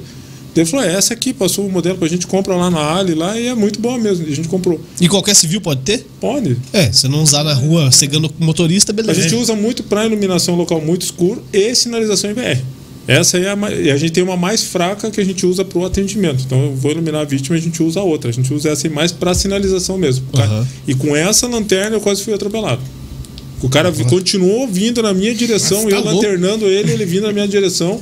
Cone na BR, ele atropelou o cone e veio O cara pensou que era piloto de avião? Sei Tinha que ir na luz? Queria ter, uma- queria ter uma pedra jogada no Pra carro ser dele. burro só falta É as penas. forte. Eu colho claro aqui, pelo amor de Deus. Não, ela, ela é machuca. muito forte. Ela é muito, ela machuca. Tanto É. que a gente não usa para atendimento. Pra não. isso que eu fiz, não usa. Não, daí mais, você, É, não, mas Mas eu, eu uso. chegar de perto, queima a retina, o cara fica assim. eu É, colho claro aqui ainda, pelo amor de Deus. Ah, sim, pô. Quase clareou teu olho. É só pra dizer que Acho que olho clareia teu olho, Dalneiro. Se ligar lá dentro. Retardado pra caralho. É. Você quer ver? A gente tem esses Eu não vou conseguir ver. Esses equipamentos são os que a gente usa com a gente, né? As luvas de atendimento que tem o bolso reserva. A gente já desembarca enluvado, mas todo bolso tem ó, o parzinho, né? Que é a reserva. Que se a gente pega uma vítima grave sangrando bastante, a gente já calça a segunda luva. Ou se forem duas vítimas, a gente já calça a segunda luva também para evitar uma contaminação cruzada. Atende uma, tira a luva e vai atender a outra. Então, no carro temos a mochila de atendimento. A única coisa que a gente ainda não tem é o DEA. O que, que é isso? Ah, o O desfibrilador desfibrilador. externo automático custa 10 mil reais. Então eu ainda não tive de- essa oportunidade de ter esse dis- dispositivo. É o meu sonho ter um DEA, porque quando eu chegar numa parada Eu ia cardiorrespiratória... pedir pra você dar um choque na perna do Dal Negro ali. Não choca. É tudo eu. Não choca? Não choca, porque o DEA ele é automático, ele só vai chocar se ele pegar um ritmo chocável. Se ele avaliar que não está em ritmo chocável, ele manda você continuar a RCP e não um choque. Caraca, velho, que da hora. A gente vive meio morto aí, capaz de dar choque. É cansado. Tal. E só que assim, se você, quando você, o DEA ou o cardioversor identificar o choque e você dá o choque, apertar o botão do DEA, por exemplo, se você estiver encostado, você que para. Ah, vai. Já tomou? Não, não, se tivesse tomado, tinha morrido. Não, não. Gente, antes de apertar, todo mundo se afasta, ninguém encostado, ninguém encostado em metal, se for dentro da ambulância, ninguém encosta em metal, daí aí dispara o choque. Tem um caso na internet, no YouTube aí, que o pessoal pode ver que tem um, nos Estados Unidos que a eles estão atendendo uma moça, e a moça está parada e a amiga entra junto na ambulância e pega na perna da amiga, bem na hora que, a que o paramédico dá o choque, ela cai dura. do lado. Morreu. Traz a outra e para a outra, aí corre atender a outra. Caraca, velho. É, f- faz a parada. A pessoa acaba evoluindo uma parada também. É um risco grande. Quantos, quantos. É? Joules. É Joules. Joules é. Força. É, é força, é, maior. é energia, né? Força. Ela não é igual a amperes. Então é 200. O, o Ampere DEA vai jogar com São José. É. Sexta-feira vai ser o jogo. Seis horas. É, sexta? Nove da noite. Sexta? Aham. Ah, vocês gostam de futebol? Não assisto. Não, mas Não tem é, tempo. só é um trocadilho do Carilho esse Ampere e tal. Eu, eu pego. Nossa, É, pego, nome do time. Segue. O time. O, o, o, o DEA ele atua com 200 joules já pré-programado. E o cardioversor ele começa de 50 vai a 360. Daí é o médico que programa ali quantos joules ele vai aplicar. Então, antigamente era 50, vai, não voltou, vai para 100, ou não voltou, vai para 150. Hoje o médico já pode optar por 360 uma Cacete, só. Caraca. É, cara, doido? se não Porque assim, para que, que ele serve? Ele está no ritmo chocável. O que acontece? O nó sinusal do coração, que é o que controla o ritmo dos batimentos, ele acaba se perdendo. Por algum motivo, então o coração faz assim. Se perde. Ele não está sendo efetivo em, em puxar sangue e mandar sangue. Quando ele faz desse jeito, o, o choque faz o que? Ele reseta o módulo sinusal e ele para. Quando ele para, o nó sinusal, que é o mais forte que controla o coração, assume os batimentos, trazendo o batimento De volta ao normal. Um ritmo normal. Essa é a função do choque. Ele reseta o coração. Então Ele dá para. resetar o Ele cara. para. Ele Tipo para um o celular. Isso. Só que quando ele está com problema de, de, de falta de oxigenação no miocárdio, alguma coisa, então o nosso sinusal acaba não conseguindo ser mais efetivo. Uhum. Então aí que tem que entrar uma droga, entrar uma adrenalina, daí vai ter que investigar um cardio, ver o que aconteceu, se é revertível, reversível, quanto desse músculo cardíaco foi perdido nessa hipóxia celular. Então tudo isso aí dentro do hospital médico lá especialista que vai avaliar. Sim. Para nós ali a gente tem que reverter a parada. É, reverte e entrega na mão do cara. Direto no hospital com vida, graças a Deus. Já removeu gente dentro do teu carro? Não, Não? precisou. Mas se precisar, você faz. Cara, só se fosse uma parada cardíaca eu estivesse do lado do hospital. Daí Aham. eh, eu, aí eu sei que o tempo resposta meu pro hospital é muito mais curto do que eu esperar. Porque assim, A qual gente que é- removeu sim, recentemente até, Ih, criança. te entregou já. Ô, Ah, cara, verdade, entreguei, me acabei- entregou. Conta aí, conta aí, Luiz. Acabei com essa. Conta aí, já Verdade, que você falou verdade, nem bastante aí, lembrava. cara. Ô, cara, tô- é, muito saliva gasta. É, a gente tava em casa, uma pessoa ligou pedindo ajuda, que tinha uma criança em parada cardíaca. A princípio era uma parada cardíaca, uma obstrução de AZLs. E era próximo de casa, dava umas seis quadras. A gente chegou, não, não tinha contato com a ambulância, a gente tava bem próximo ao quartel ali do Afonso Pena também. A gente Verdade. tava quatro quadras do quartel. Do bombeiro. Do bombeiro, né? E o tempo de resposta mais rápido era, em vez de esperar, como a criança estava em parada mesmo, era colocar a criança no nosso carro e Tava parando. Pro... É, tava, tava parando. parando. É, foi levar pro quartel mesmo. Foi a e foi no teu colo? Rápido. Não. Não, foi no, no, banco de trás com, uma, com, trás? com quem ligou, com quem avisou a gente. Uma médica. carro e pau. Que era uma médica. Ui? Pô, que sorte. Mas... Então, assim, é... a gente não divulga muito isso porque a nossa função é ajudar quem precisa. Mas foi assim: nós estamos em casa, uma amiga nossa, que trabalha num posto de saúde, nos ligou, falou assim: Olha, nós precisamos de uma ajuda urgente, Marcelo, porque nós estamos com uma criança que a gente está achando que está em posição de vai parar, não sabemos o que, que aconteceu, mas ela está evoluindo. E a gente já pediu ajuda. Evoluindo é para óbito. É, tá gravando o quadro dela e pode até vir a óbito. E, e a gente está aqui e não tem mais o que fazer. A nossa função aqui a gente conseguiu. Está limitado, a gente precisa de uma ambulância. E eu desloquei. É, nem lembrava mais dessa situação. E quando eu cheguei nessa cena que eu avaliei a criança, é, a criança estava quase parada. Eu consegui fazer a avaliação junto com a equipe que estava junto ali e falei assim: ela vai parar, não dá para esperar a ambulância. Vamos deslocar para o quartel. Então eu pedi para a doutora que estava junto, falei: doutora, vamos comigo, porque a, a doutora estava restrita também com o que ela tinha para poder fazer a reversão, ela também estava de mão atada. Eu vi que ela, elas fizeram de tudo, de tudo, e chegou num ponto que é, não conseguiam. Aí a gente colocou no carro e levou pro quartel porque eu estava muito perto do quartel. Né? Eu abri a sirene do Peugeot e saí da frente, estou com uma criança. E o Marcelinho já de imediato ligou para a sala de rádio do quartel. Abre o portão que nós estamos chamando a criança quase em parada.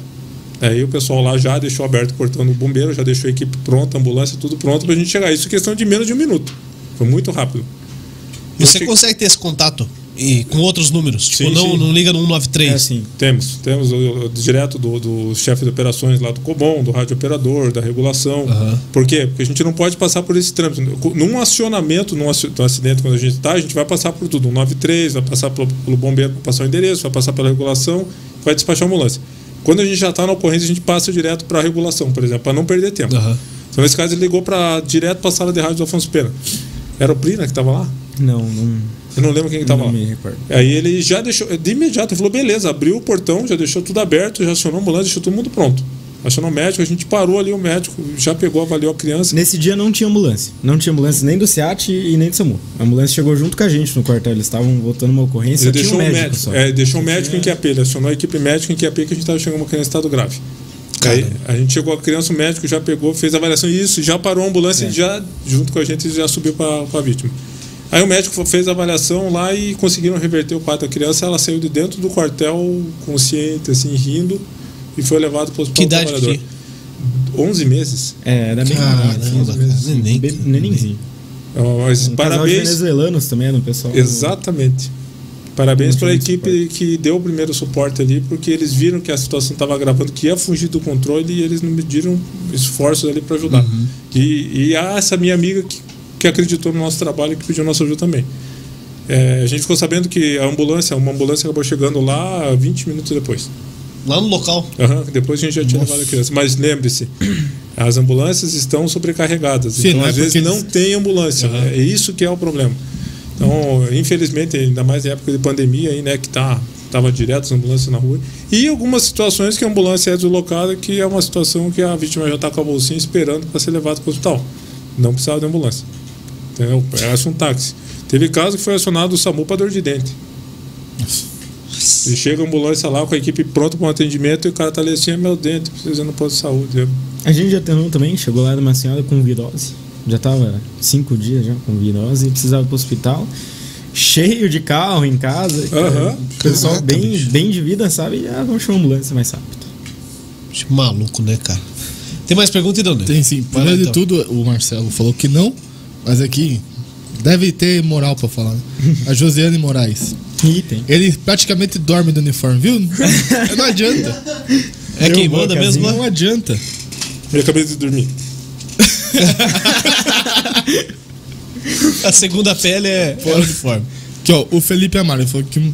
Marcelo, como foi a situação que o carro bateu na viatura da GM durante a, o atendimento na Vila das Torres, que podia ter atropelado a equipe? É, a gente foi atender um atropelamento, a, a, minha viatura estava atravessada, a ambulância e a gente está atendendo a vítima no meio da Avenida das Torres. É perigosíssimo. Então a cena estava segura, sinalizada. Bem na curva do Los Pampas. Los Pampas. Aí veio uma viatura da GM, parou para apoio, também usou de escudo, fez conificação e uma pessoa utilizado, entrou no caixão e encheu a traseira. Tem uma das lives do São José Alerta desse dia aí que pega a batida e eles viram bem na hora que eu tô correndo para que eu digo que estourar o vidro para conseguir acessar o. Eles pegaram ao vivo a batida? Eles tinham acabado de virar pro acidente e deu o estouro, eles voltaram, o cara tava com o carro destruído atrás da viatura da GM. Caraca. E aí eles pegam eu correndo para ir atender o cara, né, para ver como é que ele tava. Então, se não tem a viatura da GM, ele bateria na ambulância e atropelaria a gente. Daí, logo em seguida, parou a viatura da polícia atrás. Veio mais um bêbado. Unificado. Veio mais um bêbado, entrou e bateu na viatura da polícia. Da É polícia. sensacional, não, sensacional. É ó. engraçado agora, né? mas, pô. Cara, olha só, Então, ó. imperfeito, né, cara? Mostra ali, mostra aqui, ó. Vamos ver se tá, tá pegando aqui, ó. Além do. Vem mais pra cá, tá, não tá aparecendo nada. Tem que ser mais perto. Aqui, ó, aqui, ali pra direita. Cole. Aí, aí, ó. Olha lá, é. Aí, tem, tem Além uma de tá tatuagem no- de rena aí, ó. É, além de estar no, no coração, tá na pele agora. Eu quase morri com isso aqui. Não é de rena? Não é de rena? Os caras falam assim, nem dói fazer tatuagem. Dói, dói, dói. É pra cacete. Porra, meu, vai fazer outra? Não, quem sabe? Mas dói. Não, eu decidi aqui, um amigo meu, o Eudes, é, falou assim, Marcelo, por que você não faz tatuagem? Deu caí na BC e falou, ah, não tenho dinheiro. Então eu pago, tô. Daí você paga o primeiro cartão, deu. Tomou, tem que Tomei, fazer. tem que Não, fazer. ele, ele topou de primeira. Falou, nossa, que legal usar uma tatuagem. Daí é, ele marcou pra um mês Ó, que depois. filho, hein? Que filhão, hein? Daí- É parceirão, velho. Parceiro. Cinco, seis dias depois ele, nossa, mas acho que. dá, precisava. cara. Não, não, eu vou, já tá pago, né? Daí um dia antes, ah, mas será? Acho que vai doer, será que dói, né? Perguntou pra minha irmã que tem algumas. Dói muito, dói, né? Ah, não, mas também fácil que não, né? A Isabela tem quantas? Acho que sete. Sim, mas é um monte da minha filha, né? Tem tatuagem. Ô, filha, não, vai lá, pai, não dói nada. Eu falei, ô, filha, valeu. Cara, é, dói, mas. É Suportável. uma vez só também, né? Cara do céu. Não dá em nada, pessoal. Pode fazer, não é só eu me ferrar, não faz, é gostoso. É igual o exame do Covid, cara. Manda o cara fazer, cara, não, não dói. dói, não dói.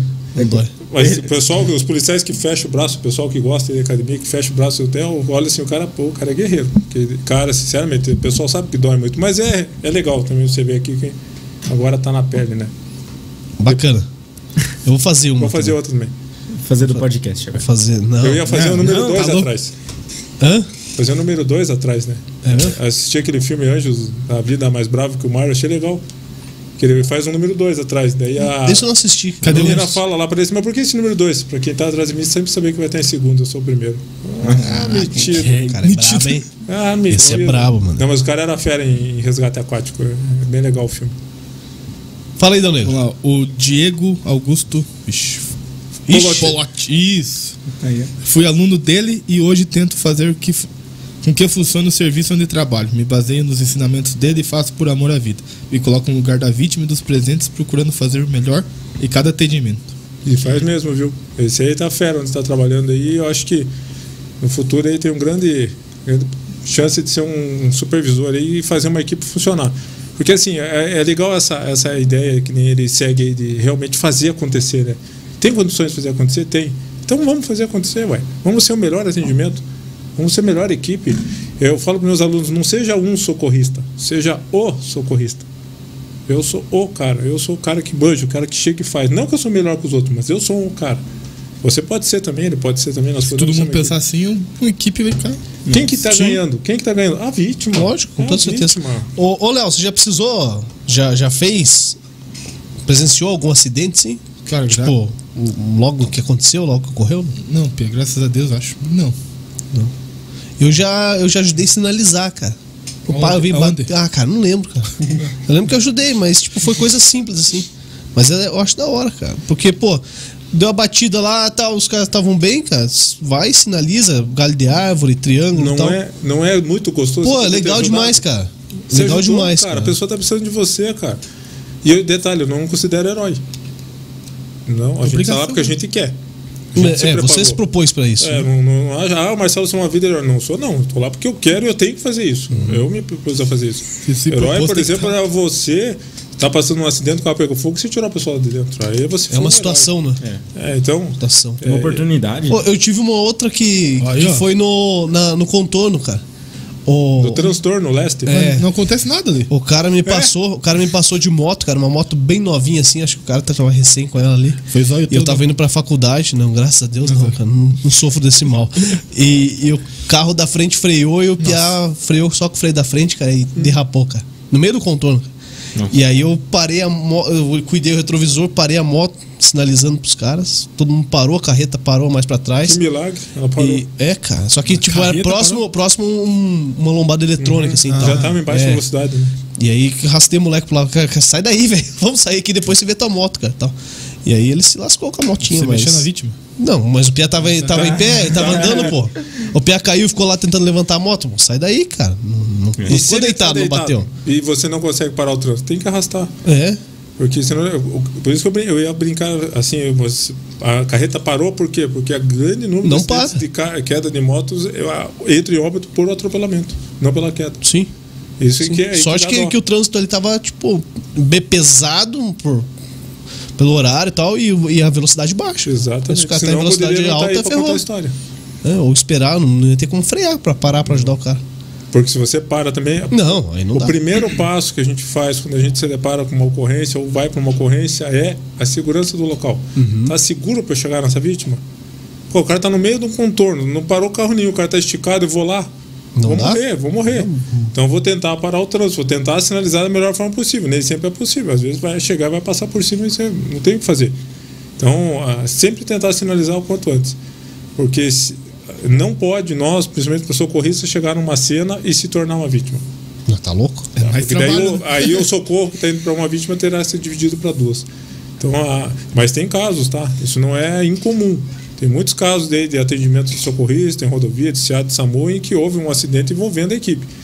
Um que, que marcou foi um envolvendo uma, a C3, que é a ambulância que atende a Serra, lá na 376, onde o socorrista teve que ir para o hospital. Eles estavam atendendo uma, uma- um tombamento de caminhão com vítima presa, um outro cara entrou na qualificação e bateu na ambulância com o socorrista na porta fez uma lesão grave em braço e tal. E aí, aí entra no rádio aquela comoção, né? Ah, envolvendo as ambulâncias, aciona outra, tem socorrista ferido. Nossa, isso é uma coisa que mexe. Quando eu trabalhei na rodovia, eu perdi um amigo que era do Guincho. Eu era da C9, ele era do GL9, que ficava ali na Campina Grande do Sul, quilômetro 72, ali de 116. E ele saiu para um atendimento lá no 39, mais ou menos, indo para São Paulo. Era uma saída de, de pista, estava chovendo, mesmo após uma curva. Então eles, a ambulância tinha ido, já tinha atendido, não tinha vítima. Eu acho que tinha uma que eles levaram para o hospital e saíram e ficou o guincho para retirar o veículo. Quando ele foi retirar o veículo, estava o condutor do veículo e o guincheiro ali. Um carro fez a curva, saiu rodando e prensou os, os dois ali. Nossa. Matou o guincheiro e o cara do carro. E aí nós fomos atender ele. Atender um companheiro de base é complicado. Então é o que eu falo para meus alunos: rodovia não se brinca. Rodovia, todo cuidado é pouco. Porque, cara, o carro vem.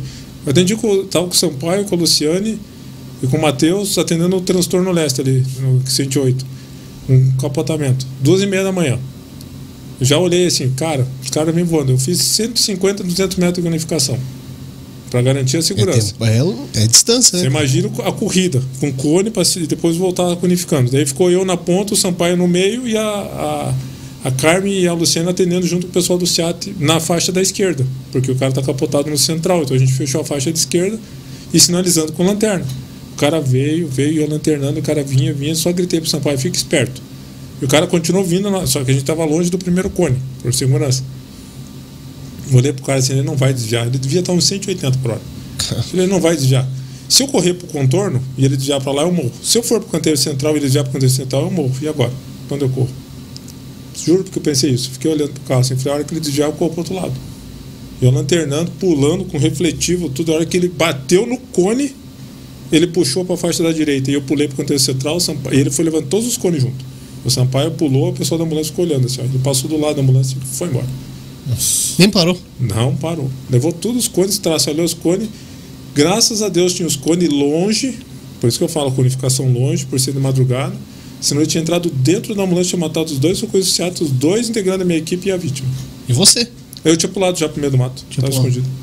Porque a hora que eu gritei, avisei, que eu alertei. Ele não vai parar. Aí ele, todo mundo ficou olhando. Aí quando ele jogou pro lado, a gente pulou pro outro. Que cagada. Ah, mas é. Cara, ter... a minha esposa estava numa ocorrência também aqui no contorno com a 376, onde a gente estava atendendo uma situação, tinha PRF, tinha até a- o canal 12 estava filmando. E veio uma carreta, cara, pegou fila parada. Lembro até hoje. Ele puxou assim, a- ela atravessou a carreta assim, veio em cima do Santana, que a gente tava falando, ah, vai levar o Santana. Minha esposa correu, meu cunhado correram pro canteiro central e nós ficamos na ambulância olhando assim, não tinha rodovia ainda. Ele soltou o freio, desviou do meu Santana e passou reto. O PRF embarcou na viatura e eu atrás dele. Bora. Parou ele lá na frente. São perigosos.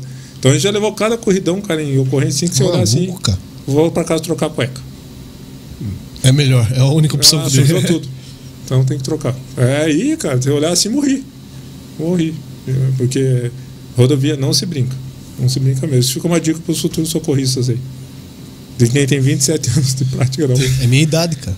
É verdade. É. Pô, não parece que Pô, ele você está também acabado, mais, né? Você está acabado, hein? É que o sol aqui é forte, cara. Você- Ele parece o Luciano Huck. Aham. Que me dera ganhar um pouquinho. Um pouquinho do que o Hulk ganha, cara. Nossa. Ainda mais no domingo. 10% daquele Não, precisa nem 1% ganhou. 10%. É que ele cara. trabalha sábado e domingo. Agora do domingo. Você trabalha segunda a sexta. Eu trabalho todo dia. Aqui, ó. Tem que trabalhar menos, então. O Gilson Schwartz. Um abraço pro Marcelo. Pra toda a equipe socorrista pelo belo trabalho e dedicação. O Matias, que eu já tive ocorrência com o Marcelo. Conhece pouco esse menino. Conhece o Matias?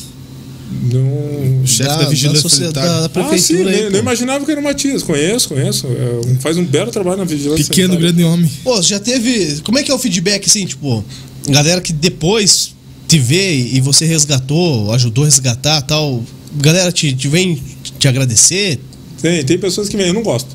Eu, eu faço trabalho e Deus abençoe e siga. Traíra, velho. Ô, Pô, valeu, obrigado. Ah, Foda-se. Não, seu. eu fico com vergonha. Eu fico com vergonha, porque, assim, é, a gente faz. Você te ajudou, ótimo. Deus te abençoe e que fique melhor. Mas as pessoas hoje, assim, gostam de, de agradecer. Então, vem, às vezes, no Face me chama, obrigado, você me ajudou, de nada. Se precisar ter meu número aí, liga aí, se precisar. Tal. Até convite de casamento já ganhou. Foi. Sério? A gente vai em janeiro agora. Enforcar É, os outros. É, já ajudou a salvar, né? Agora o cara que se. Agora- Vai salvar uma vez, beleza. Só, Duas não. Só eu que vou me ferrar, vou ver o casamento dos outros também, ué. Na minha vez ninguém avisou. É, Então a gente foi convidado aí. tipo a realmente. tatuagem ali. Mas como é que foi? O cara. Cara, menina, sei lá. Então foi uma colisão aqui, na, na Joinville, ali, na pracinha. Eu não conta onde que a gente tá, que tem muita É gente segredo. cobrar a gente. Não, nós estamos ali no Bradesco, tá? Tamo ali, 300 nós estamos ali no Bradesco. Estamos ali no Bradesco. A gente tá no Guatupê, tá dentro do Guatupê. Estamos usando a sala do Regis Santos. Isso, do ladinho do Regis, um amigo também que faz um trabalho lá naquela região. Então a, a gente foi atender ele na pracinha do Pedro Moro, uma colisão auto-moto. E a gente tava mexendo no, no Peugeot, que ele tava com uma Tava falha. com uma luz acesa no painel do Peugeot. Não, mas uma? Mas Era uma, não era Não, mas então tinha uma coisa errada. Acho que era, uma. Era o ABS, né? Era, ABS. o ABS tava assim. Era ABS, sensor da Sensor, é só cortar o fio. Segue, sensor tá com problema. Daí a gente tava próximo, entrou a ocorrência, ambulância e médico, né? E a gente, pô, nós estamos a menos de 30 segundos da cena. Caraca. É, para aí que você tá mexendo e vamos pra lá, vou pra lá. Inclusive o mecânico foi junto. Ele tava mexendo no carro, eu falei, cara, eu- para o que você tá fazendo aí, eu tenho que ir lá. Vai precisar, eu tô do lado. A gente tava ali no posto Tubarão, ali do lado do posto Tubarão. Do lado do Posto Barão e esse uhum. aqui do lado. Então a gente acabou indo ali. E era um amigo nosso, mecânico, que tava ajudando ali mexendo no carro. Aí a gente desembarcou, a gente tem até no Face fotos, daí chegou, até tem live do São José Alerta disso aí, e chegou a ambulância médico e a gente conseguiu manter vias aéreas dele permeável, ele estava com TCE grave. Aí já chegou a ambulância, já pediram helicóptero, então, Ah, então quem sim, ajudou foi. não foi o resgate voluntário. Quem ajudou foi o Marcelo, socorrista, o, o resgate voluntário, o Marcelinho, foi o, o Rodrigo, foi a Elô, foi o Dr. Misael, foi o, o cabo, que era o motorista do Dr. Misael, fugiu o nome dele agora. né? Então foi uma equipe que atendeu. Não é o Marcelo Socorrista que é o cara, o herói, não. Tanto que quando ela fez contato comigo, eu passei o nome da equipe inteira. A equipe inteira, e ela fez um elogio para a equipe inteira. Não é só pro Marcelo. Não, não quero mérito, não quero nada disso. É para a equipe. Ah, o Marcelo foi. Não, o Corpo de Bombeiros também, o SAMU também estava no correio, se fosse o caso, ou a rodovia. Tem que dar mérito para quem realmente estava lá, não era só eu. Fui só eu que ajudei a salvar a vida dele. Teve um médico que foi fundamental, teve o socorro associado, teve uma ambulância, teve o Falcão que veio com o helicóptero. Então foi uma equipe que ajudou a salvar o marido dela. Então quando ela fez contato comigo agradecendo, eu fiz questão de falar, foi fulano, ciclano, beltrano.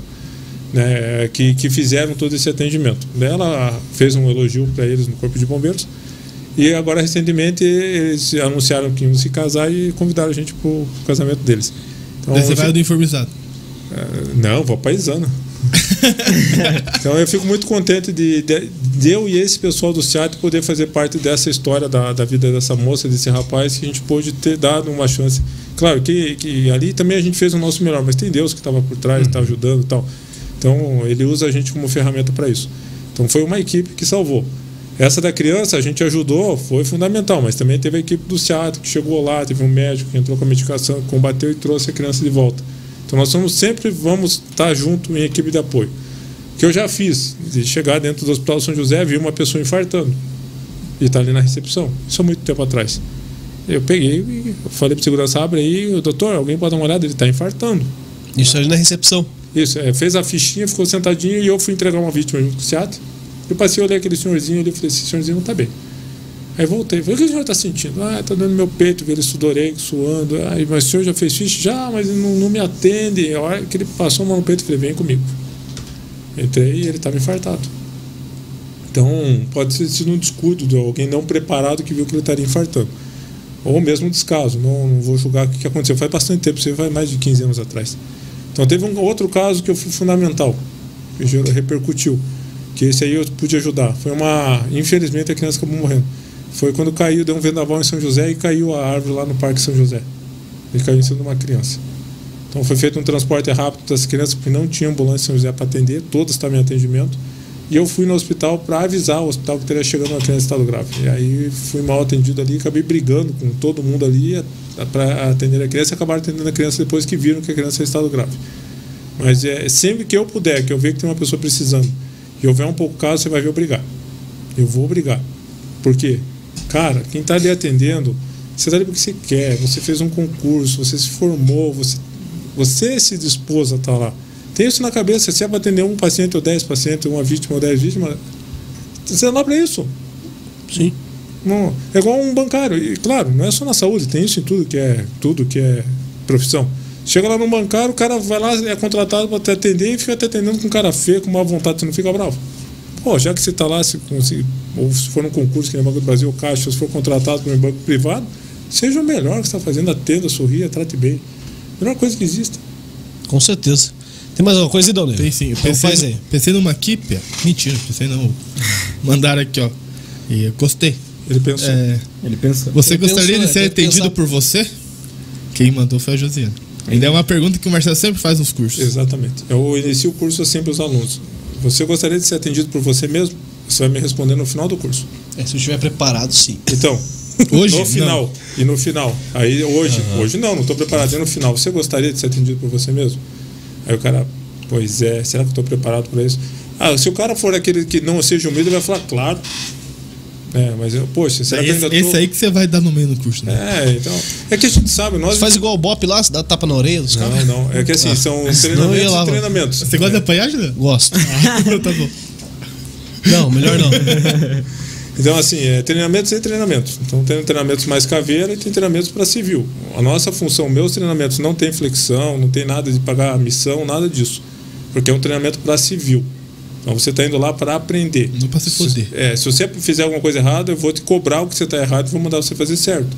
Ah, começou a instrução, você chegou um minuto atrasado, paga 10 flexão aí para mim. O que, que eu vou ganhar com isso? Não, fala, ó, cara, vou te dar uma mijada, fez uma boca, falta respeito com a turma, pessoal. Tá todo mundo aqui, se chegou atrasado, senta aí. Você não vai te chamar atenção, mas não vou te mandar pagar nada. Porque você é um civil. Você não está pagando para ir lá ó, tomar banho de mangueira, flexão, é, né? Claro, agora se eu estou propondo um curso caveira para você, ó, o seguinte, nós vamos fazer um curso caveira, se você fizer errado vai pagar flexão, vai ter um TAF, aí você já está preparado para isso. Então tudo tem que ter um, um porquê. Eu sempre falo no treinamento, tem que ter um porquê. Por que, que eu estou mandando você fazer isso? Você tem que aprender com isso. Se você não aprender, não tem por que fazer. Sim. Então, é o minha, meus, minha sistemática de curso. Vai lá para aprender. Eu quero que você saia de lá e me salve se, você, se eu tiver numa situação de emergência. Pô, que da hora. Marcelo, como é que te acha aí nas redes sociais? Então, eu tenho o meu Insta, meu Face, que é o Marcelo, socorrista. No finalzinho tem o RVPV, Resgate Voluntário Parceiros da Vida. Tem o Face do Resgate Voluntário Parceiros da Vida. Tem o, o Insta do Marcelinho, tem o Insta da minha esposa Josiane, da minha filha Isabela. Tem da minha equipe toda lá, que hoje nós estamos até. Quem ia ficar bravo, nós ah, recentemente ah, convidamos para adentrar a equipe da ONG que está em, em treinamento a doutora Renata, que é uma acadêmica de medicina. Então ela foi a, a, a última a adentrar a equipe. Mais uma aqui no futuro aí vai, vai estar com a gente também como médica. Então a gente está ampliando realmente os nossos espaços. Então toda essa turma que for do resgate voluntário acha a gente. A equipe, é, se for da médica, tem profissionais, profissionais? Então, para a ONG, todos são socorristas, mas eu conto com técnicos de enfermagem, eu conto com enfermeiros e agora acadêmico de medicina, Legal. que ela foi convidada, mas mais como socorrista. Ela está fazendo o curso dela lá de, na UP como medicina, a gente briga com ela para ela estar tá estudando se formar mesmo como médica, mas ela está como socorrista na nossa equipe. Boa. Interessante. Tem mais alguma coisa, dona, que você queira? Acho que fechou. É mesmo? Curtiram aí o papo? Foi bom? Foi bom pra vocês? Foi bom pra você? Foi, pra gente foi ótimo. ótimo. Foi bom aí, Luizinho? Foi bom, foi bom. Mandou. É Luizinho ou Marcelinho, pô? Cara. Porra, Luiz aí é, só te chama de Marcelinho, Explique cara. por quê. Por quê? Por quê? Não, não tem, não, não tem Explica aí, cara. Não, é porque, cara. Ele até cortou o cabelo pra vir aí hoje, ó. Outro, né? Vai. Explica não, aí, senão vai ficar no ar aí. Explica aí, Marcelo. Então. então explique você. Foi assim, é, ele é Marcelinho. É, a Josiane, quando, ela, quando ele nasceu, ela falou: quero dar o nome do pai. Eu falei, mas você sabe quem que é o pai dela? Ela falou, pai é quem cria, você. Vou apanhar em casa com essa brincadeira. Ela falou, vou dar o nome do teu nome. Ela falou, como é que ninguém diz que é teu? É. é então, é. Ela, ela, vou dar o nome Luiz Marcelo de Paulo Pereira Filho. Deu, ai, tadinho. Vou zoar com ele. Vai, vai ser o Marcelinho. Pronto. Só que daí o Marcelinho, quando ele crescer, vai ser sempre o meu Marcelinho. A José, a José falava, né? Então daí ele chegava, todo mundo chama de Marcelinho, quem conhece ele. Aí ele falou, não gosto de Marcelinho porque eu já tô grande, agora vou colocar Luiz. Ele colocou Luiz. Mas é o Marcelinho. É, o né, Marcelinho dançou, velho. Acontece, cara. Marcelinho, Valeu. Foi bom, ele curtiu, falou bastante. Bom, Falei muito, gastei bastante saliva, tomei muito dois bom. litros de água e. Amendoim a rodo. Amendoim a rodo. É, quem, que é, Fa quem que é Fabi Cruz? A Fabi Cruz. A Fabi é a minha prima, a prima da minha esposa, ela é do SAMU. Uma excelente profissional aí que. Tira o amendoim e a coca da mão do Marcelo. Não vai bater na porta do quarto do Piau hoje, tá? É. Não, não atrapalha. Por favor. Marcelinho, ó. Sem plantão. Sem plantão, Marcelo. Marcelo, ó. Valeu, cara. Obrigado, Obrigado, parabéns pelo trabalho que vocês fazem aí, fazem, cara. Curtir mesmo, cara. Conhecer os detalhes e, e saber que você está aqui em São José dos Pinhais.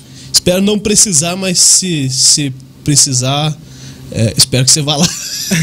Eu vou colocar ele para sinalizar hoje, porque hoje ele vai correr que nem esquilo. É. Gastar essa energia, senão, Gastar tudo, senão ferrou. Valeu. Ah, ô, indica alguém pra, pra gente trazer aqui, bater um papo com a gente. Poxa, acho que é a Fabiane.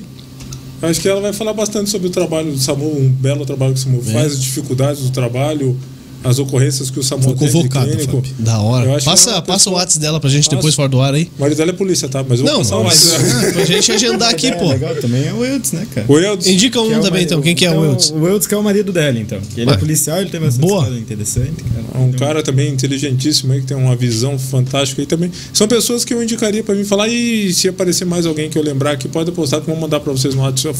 Boa. Pessoal aí que pode estar... Legal um pessoal esse, que, também que vocês poderiam conversar, até o Wesley, o Léo também. Ah, eles não, não dão moral pra gente, cara. Eu já mandei lá no Instagram, lá, não, cara. Eles vêm, nem responderam, cara. Eles são gente boa, o pessoal. É, foi indicação já. O pessoal indicou eles aí. O... Agora eles vêm, se eles não vier, eu é. arrebento eles. É mesmo? Timou eles aí. Não, pô, a gente quer saber, porque, cara, é uma área que a gente não nunca se propôs a fazer, que é a área policial. É, não é a nossa ideia, nunca foi nossa ideia de fazer. E, cara, se sim. E eles estouraram. Eu, né? E a galera que tá aí em São José dos Pinhais, cara, a gente. A, a grande maioria, a gente tem uma amizade muito boa, sabe? Né? E, e o pessoal do São José Alerta também não. Não, são dois não, caras. A gente, a gente quer que eles venham aqui, cara. A gente quer que eles venham aqui bater um papo. Pode achar que nós vamos pegar no pé deles. Sim, chama a Fábio também pra falar sobre o trabalho o, o pessoal lá do bairro a bairro, lá do, do jornal Bairro a Bairro, o Adriano, o Adriano, é, o Adriano ajudou a gente ontem a transmitir um jogo, mas eu já convidei ele três vezes para vir aqui, cara. Convidou três vezes, não veio, cara. Vai demorar para receber o convite de novo. Também é gente boa, gente boa demais, cara. É um amigão, pô. Vamos, vamos marcar aí. E ó, se você que tá acompanhando a gente é primeira vez, que está aqui acompanhando, deixa eu falar para vocês do nosso parceiro Guilherme Gross, que está aqui na TV. Mostra aqui a TV. Eu achei aqui, que era o Google.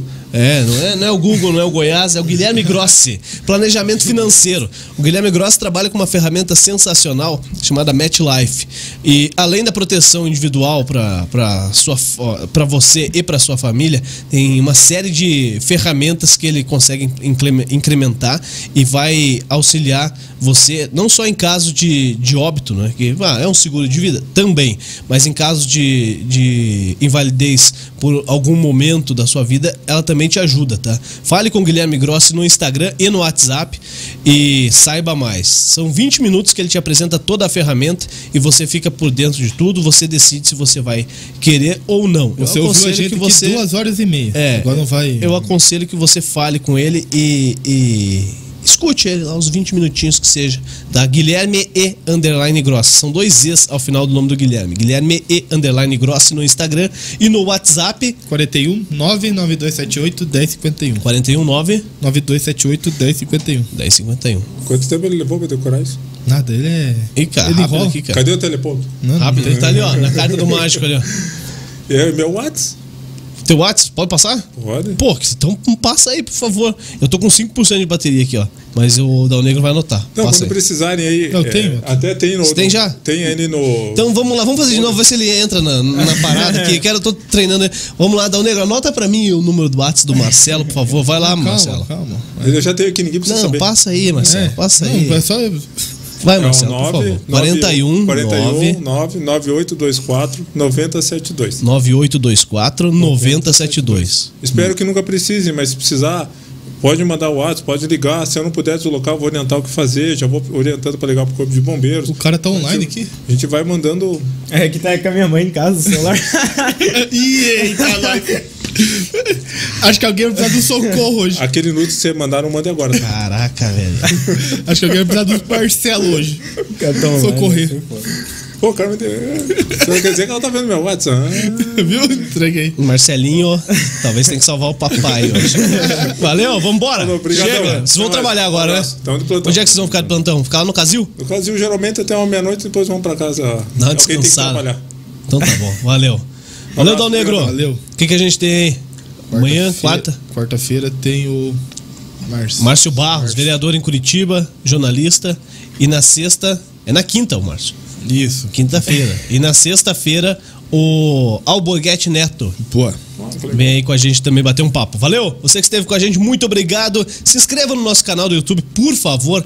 Fusão Podcast, tá? Se inscreve aí, ajuda a gente, ajuda demais. Vamos bater os mil inscritos em breve.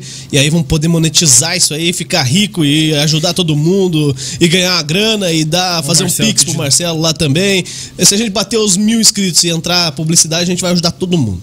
E até a gente. É, importante. Vou me ajudar, vou ajudar o Dal Negro. vamos- Vamos ajudar todo mundo, tá bom? Agradecer ao Joãozinho que tá lá escondido também. Valeu, Joãozinho. Valeu. Não fez nada, mas Meu cuidado. ajudou pra caramba. Obrigado. Vai brincando. Vai brincando. Falou, galera. Valeu, vambora. Se inscreva no canal, curta a página no Facebook e siga a gente no Instagram, arroba Fusão Podcast. Toda ajuda é bem-vinda. Valeu? Um abraço, até a próxima. Se você ouviu isso aqui tudo no Spotify, foi tudo gravado, foi uma mentirinha nossa, a gente tava gravando. Mas se você acompanhou no YouTube e no Facebook, foi ao vivo. Se você acompanhou hoje. Tá bom, né? Se você acompanhou outro dia, não foi ao vivo, Boa noite. foi gravado. Tchau, boa noite.